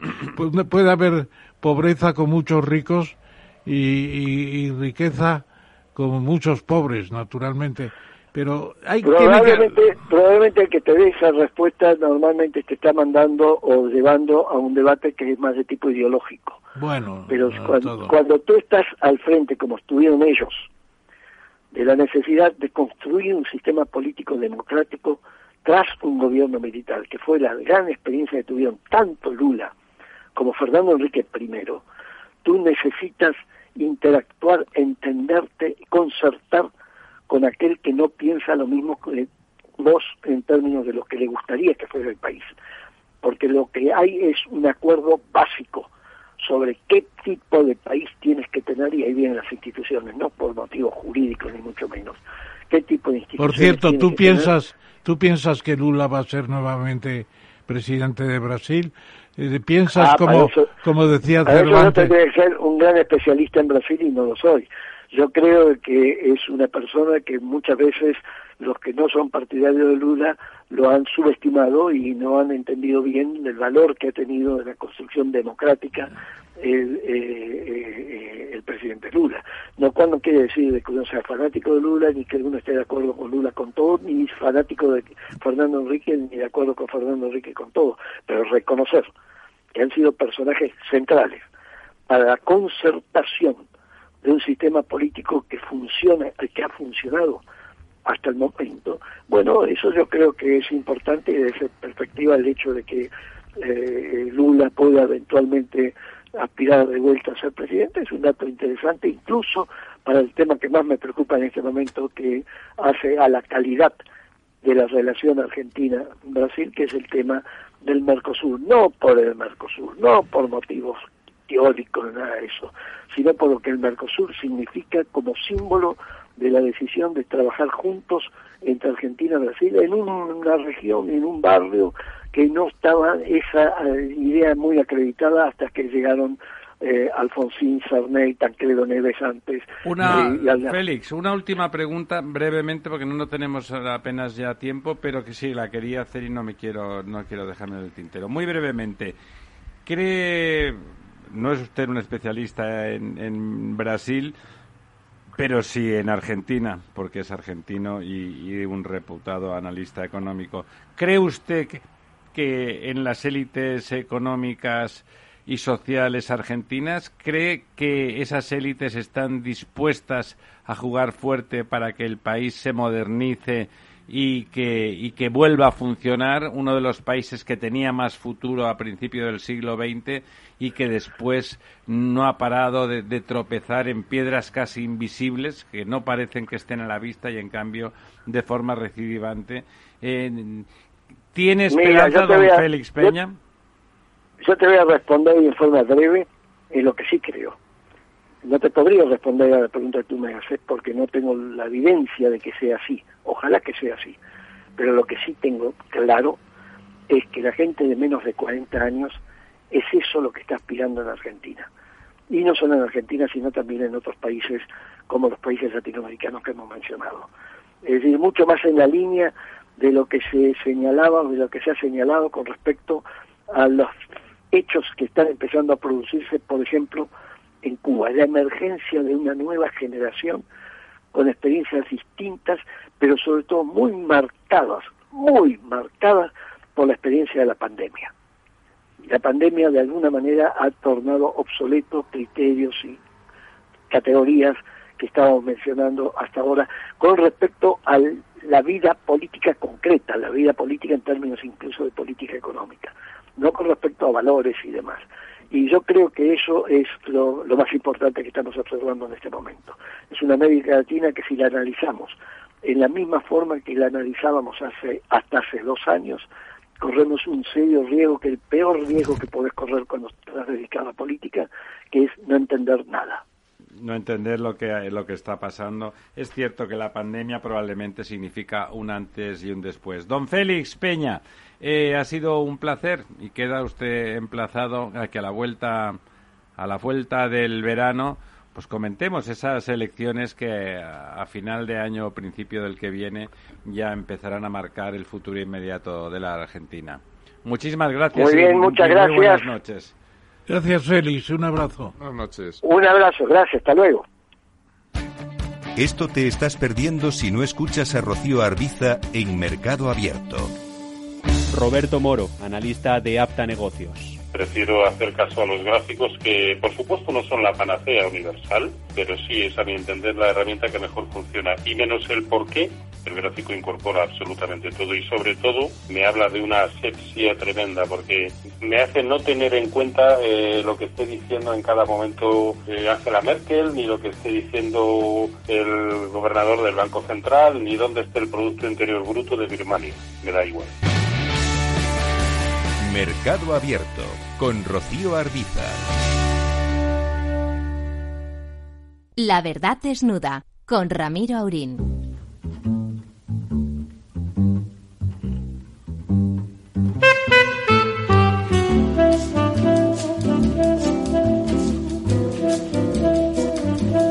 Al ritmo de la bossa nova volvemos, volvemos. Tenemos 10 minutos para ese quick pro quo eh, pero seguro que son suficientes.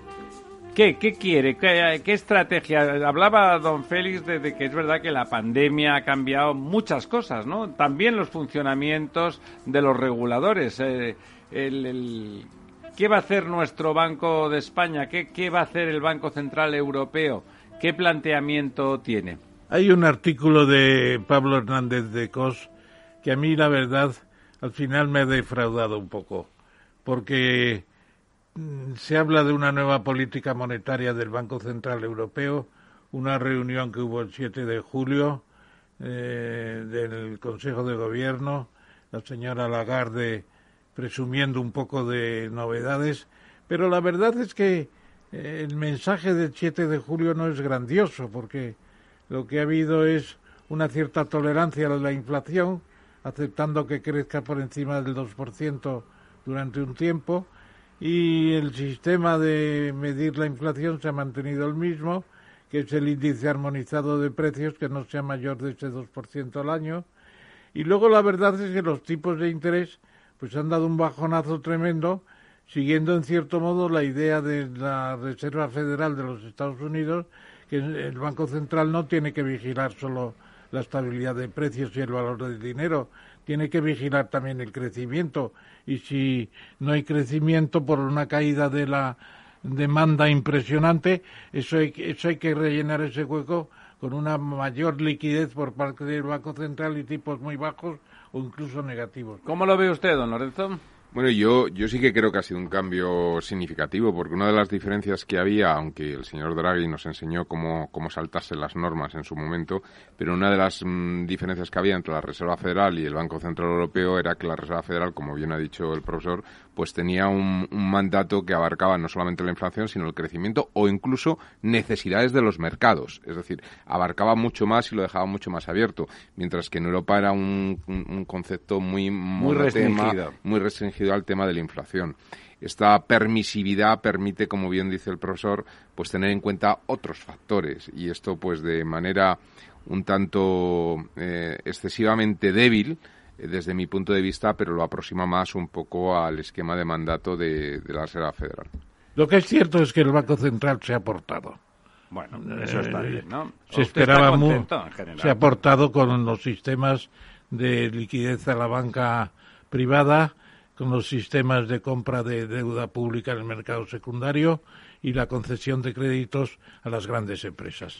Eso ha ¿Llegan los primeros 9.000 millones? ¿O qué? De Europa. Pues mire, hay unas contradicciones sensibles. La propia Nadia, que vamos a empezar a hablar ya de Super Nadia, porque ya tiene todo el poder en sus manos, primera vicepresidenta, ha dicho que iban a llegar ya los primeros nueve mil millones y luego viene a decirnos que van a, a entregarse en diciembre y dice además que antes va a haber unas convocatorias estamos en un mundo de sorpresas. A estas alturas, las convocatorias van un poco tarde, ¿no? El proyecto es un poco tarde cuando el dinero está llegando. Entonces, si llega en agosto, ¿qué van a hacer con el dinero hasta diciembre? Y después, yo creo que está todo bastante más repartido de lo que se dice. Y repartido de forma bastante despótica, ¿no? ¿Qué le parece a usted, don, don Lorenzo?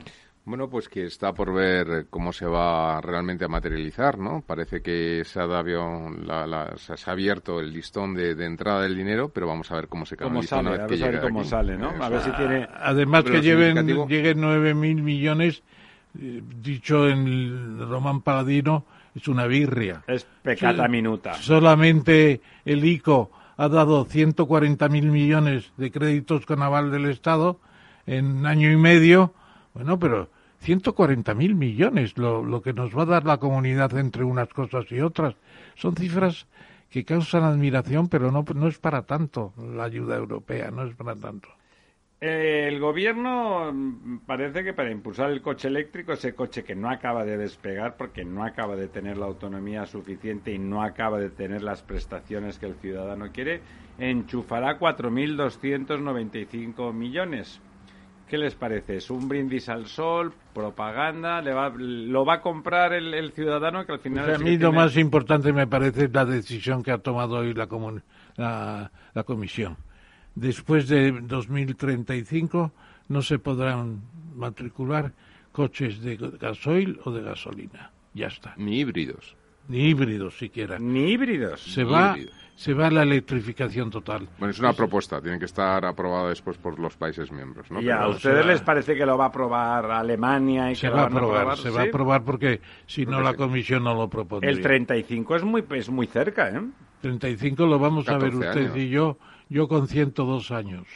No, usted seguro, yo no lo sé, pero usted que está hecho un chaval, fijo. tal como Yo creo que sí, yo creo que sí. Segurísimo. Bueno, pero lo cierto es que es uno de los PERTES, un proyecto estratégico para la recuperación y transformación económica, eso es lo que significa, uno de los siete PERTES que ha firmado el gobierno con, con sectores concretos. Otros están con la economía circular, el reciclaje de baterías, las energías renovables, hidrógeno verde sobre todo, la agroalimentación, la salud y la aeronáutica. yo encuentro... Siete acuerdos. Yo incorporaría un pequeño detalle. No, termina, por favor. No, siete acuerdos, siete PERTES importantes, pero tendría que haber varias docenas ya. No, y a mí me gustaría simplemente un, un pequeño matiz, porque antes ha comentado lo de los 140.000, que no es para tanto. Pero en función de cómo esto se articule, y esto viene obligado por la Unión Europea, este PERTE de los cuatro mil y pico implica un aporte del sector privado de cerca, eh, al final la inversión total son cerca de 26.000 millones, es decir, que tiene un efecto multiplicador muy grande. Sí, sí lo compra la. Bueno, pero recuerde usted que son a lo largo de seis años. No da igual, pero si vamos con el mismo efecto de palanca, estaríamos hablando de 600, 700 mil millones de euros de inversión en los próximos 5 o 6 años, efectivamente. Es decir, van a ser cifras, cifras que calculando todo el tiempo que hay que esperar y además eh, una cosa que no va a comprender mucha gente es que para que te concedan un 20% tienes que poner un 80% de inversión propia. Claro, claro, es lo que te Es tremendo. Yo creo que muchos créditos van a quedar sin utilizar. Bueno, ahí ahí las encontramos a faltar. Nosotros, verdad, que estamos en lo de los servicios públicos en nuestra asociación. Ahí no, no, no están llegando PERTES. La modernización, hablaba usted de economía circular, por eso me he acordado de los servicios públicos. No están habiendo, no está habiendo voluntad por parte del gobierno que esos servicios públicos se digitalicen, se circularicen. Si queremos economía circular, eh, hay que empezar por los servicios públicos. Pero no tenemos más tiempo para hablar de eso. Absentismo laboral. No es tan raro, ¿no, don Ramón, que con la COVID y el desastre de la pandemia las ausencias en el trabajo hayan subido hasta el 7,1%, su máximo histórico? Sí, sí, es un 7% para llegar a una cifra impresionante del 3,3% del PIB. Es brutal, ¿eh? Es brutal. Es Siempre tenemos un problema con el absentismo y no se quiere abordar. pero el 3,3% del PIB es una barbaridad. Ya, ha dejado de ser una razón de despido a pesar del absentismo persistente. Ha dejado de ser una razón de despido. Cada uno puede hacer lo que le salga de las partes. Del mismísimo. ¿Qué le parece a usted, don Lorenzo? Pues la verdad es que es un dato... Eh, tremendo, ¿no? Tremendo, sí. Es el, valor, es decir, la cuantificación del impacto es muy grande. Es verdad que ha sido un año muy singular y que, bueno, pues... el eh, absentismo no, no son bajas. Uno puede ponerse enfermo. bueno, No, hablamos de cosas no justificadas. Bueno, yo creo que además faltaría añadir que también es otro de los grandes problemas que hay en el mundo laboral, lo que se llama el presenteísmo son aquellas personas que estando presentes no, dan ni palo al agua. No, rápidamente, unos medio minuto para la Confieso que tengo debilidad por la baronesa de, por la baronesa de nuestro gran museo. ha sido una mujer bellísima. En fantástico, fantástico. Y se ha llegado a un acuerdo de 15 eh, millones, me parece que es 15 años, 97 millones 15 años. Eso es un regalo para la comunidad española, un museo como ese. Y al final de los 15 años se hará ya el recuento final y la señora la señora baronesa dice que le tienen que pagar 1.300 millones, que es el cálculo que ha hecho Sotesby. De que vale la colección. De que vale la colección. Yo creo que sería la mejor compra que puede hacer España. Bueno, a ver si para entonces el, el gobierno tiene dinero y a alguien Es no la le tercera parece- parte del submarino que nos ha costado Sí, casi sí, cinco si mil millones. tuviéramos al antiguo vicepresidente, seguro que querría expropiarlo. Pero nos vamos, en siete segundos empieza el nuevo día y las brujas salen a la calle. Escóndanse. Pásenlo ustedes